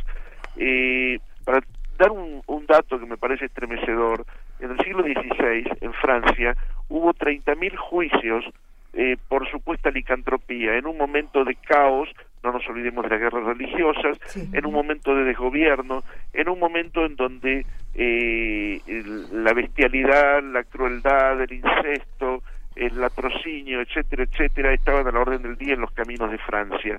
Entonces, eh, si en Francia, un país supuestamente racional, hubo 30.000 juicios por licantropía en este, el siglo XVI, eh, ¿por qué no pensar que en Francia también hubo un nivel de delación como nunca antes en la historia, por ejemplo, respecto de los judíos durante la Segunda Guerra Mundial? cambiar al hombre lobo por los judíos en este caso es una operación relativamente sencilla, pero si no son los judíos pueden ser cualquier otro, es el otro monstruoso, el diferente de nosotros. Sí, esperaremos con ansias tu libro Licantropía que muy pronto tendremos, ¿verdad, Jorge? Bueno, eh, durante este pasaje por, por México eh, tuve la suerte de recibir una oferta a un editor y vamos a ver si esta oferta se concreta. Eh, a mí me encantaría, sobre todo porque eh, me gustaría ampliar algunos capítulos del libro, ahora tengo mucha más información que cuando salió eh, originariamente en el año 2004. Y luego, este, por supuesto que será un gusto enorme que haya otro libro mío en México, este, que a esta altura del partido, junto con Irlanda, es mi otro país de referencia. Venga, te mandamos un inmenso abrazo, Jorge Juan de Brider. Ah, vamos a hacer un club de, li- de fans licántropos. Eh, Bueno, y un abrazo muy grande para ustedes también. Y Benito, eh, en octubre yo vuelvo a México. eh, muy probablemente dé una charla también sobre este tema y según me dijeron probablemente con vos Ay. en este en la feria del Zócalo así que este anda preparando la fabada Venga, me estoy enterando, pero haremos una licantrópica fabada. Vale, Muy te bien. mandamos un enorme abrazo, Jorge. un abrazo muy grande y gracias por la llamada Vale. Primer movimiento. Donde todos rugen, el puma ronronea. Ya nos vamos, Benito. Ya se acabó el año. ¿Se acabó el año? Hoy se acaba, hoy se termina. Ah, ha sido un inmenso privilegio trabajar todos estos días de, este año contigo, eh, querida Luisa, con Juana Inés de Esa, con todo el equipo que hace posible el primer movimiento y agradecer a la Universidad Nacional Autónoma de México y a Radio UNAM el que nos den este curioso, curioso privilegio. De poder estar sentados frente a estos micrófonos, ayudando en la medida de lo posible a eso, a hacer comunidad, a entender al mundo de una mejor manera. Ha sido un año sin duda de mucho aprendizaje, de muchas conversaciones con diferentes, eh, con diferentes personajes de todos los tipos, de todos los colores, de todos los sabores.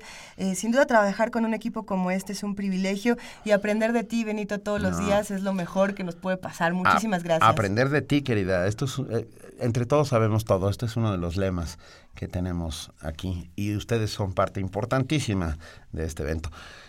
Feliz año nuevo.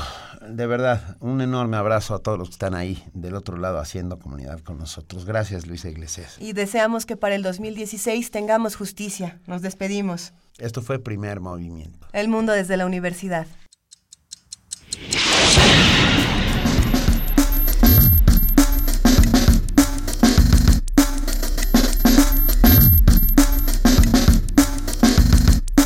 Coordinación de Difusión Cultural de la UNAM y Radio UNAM presentaron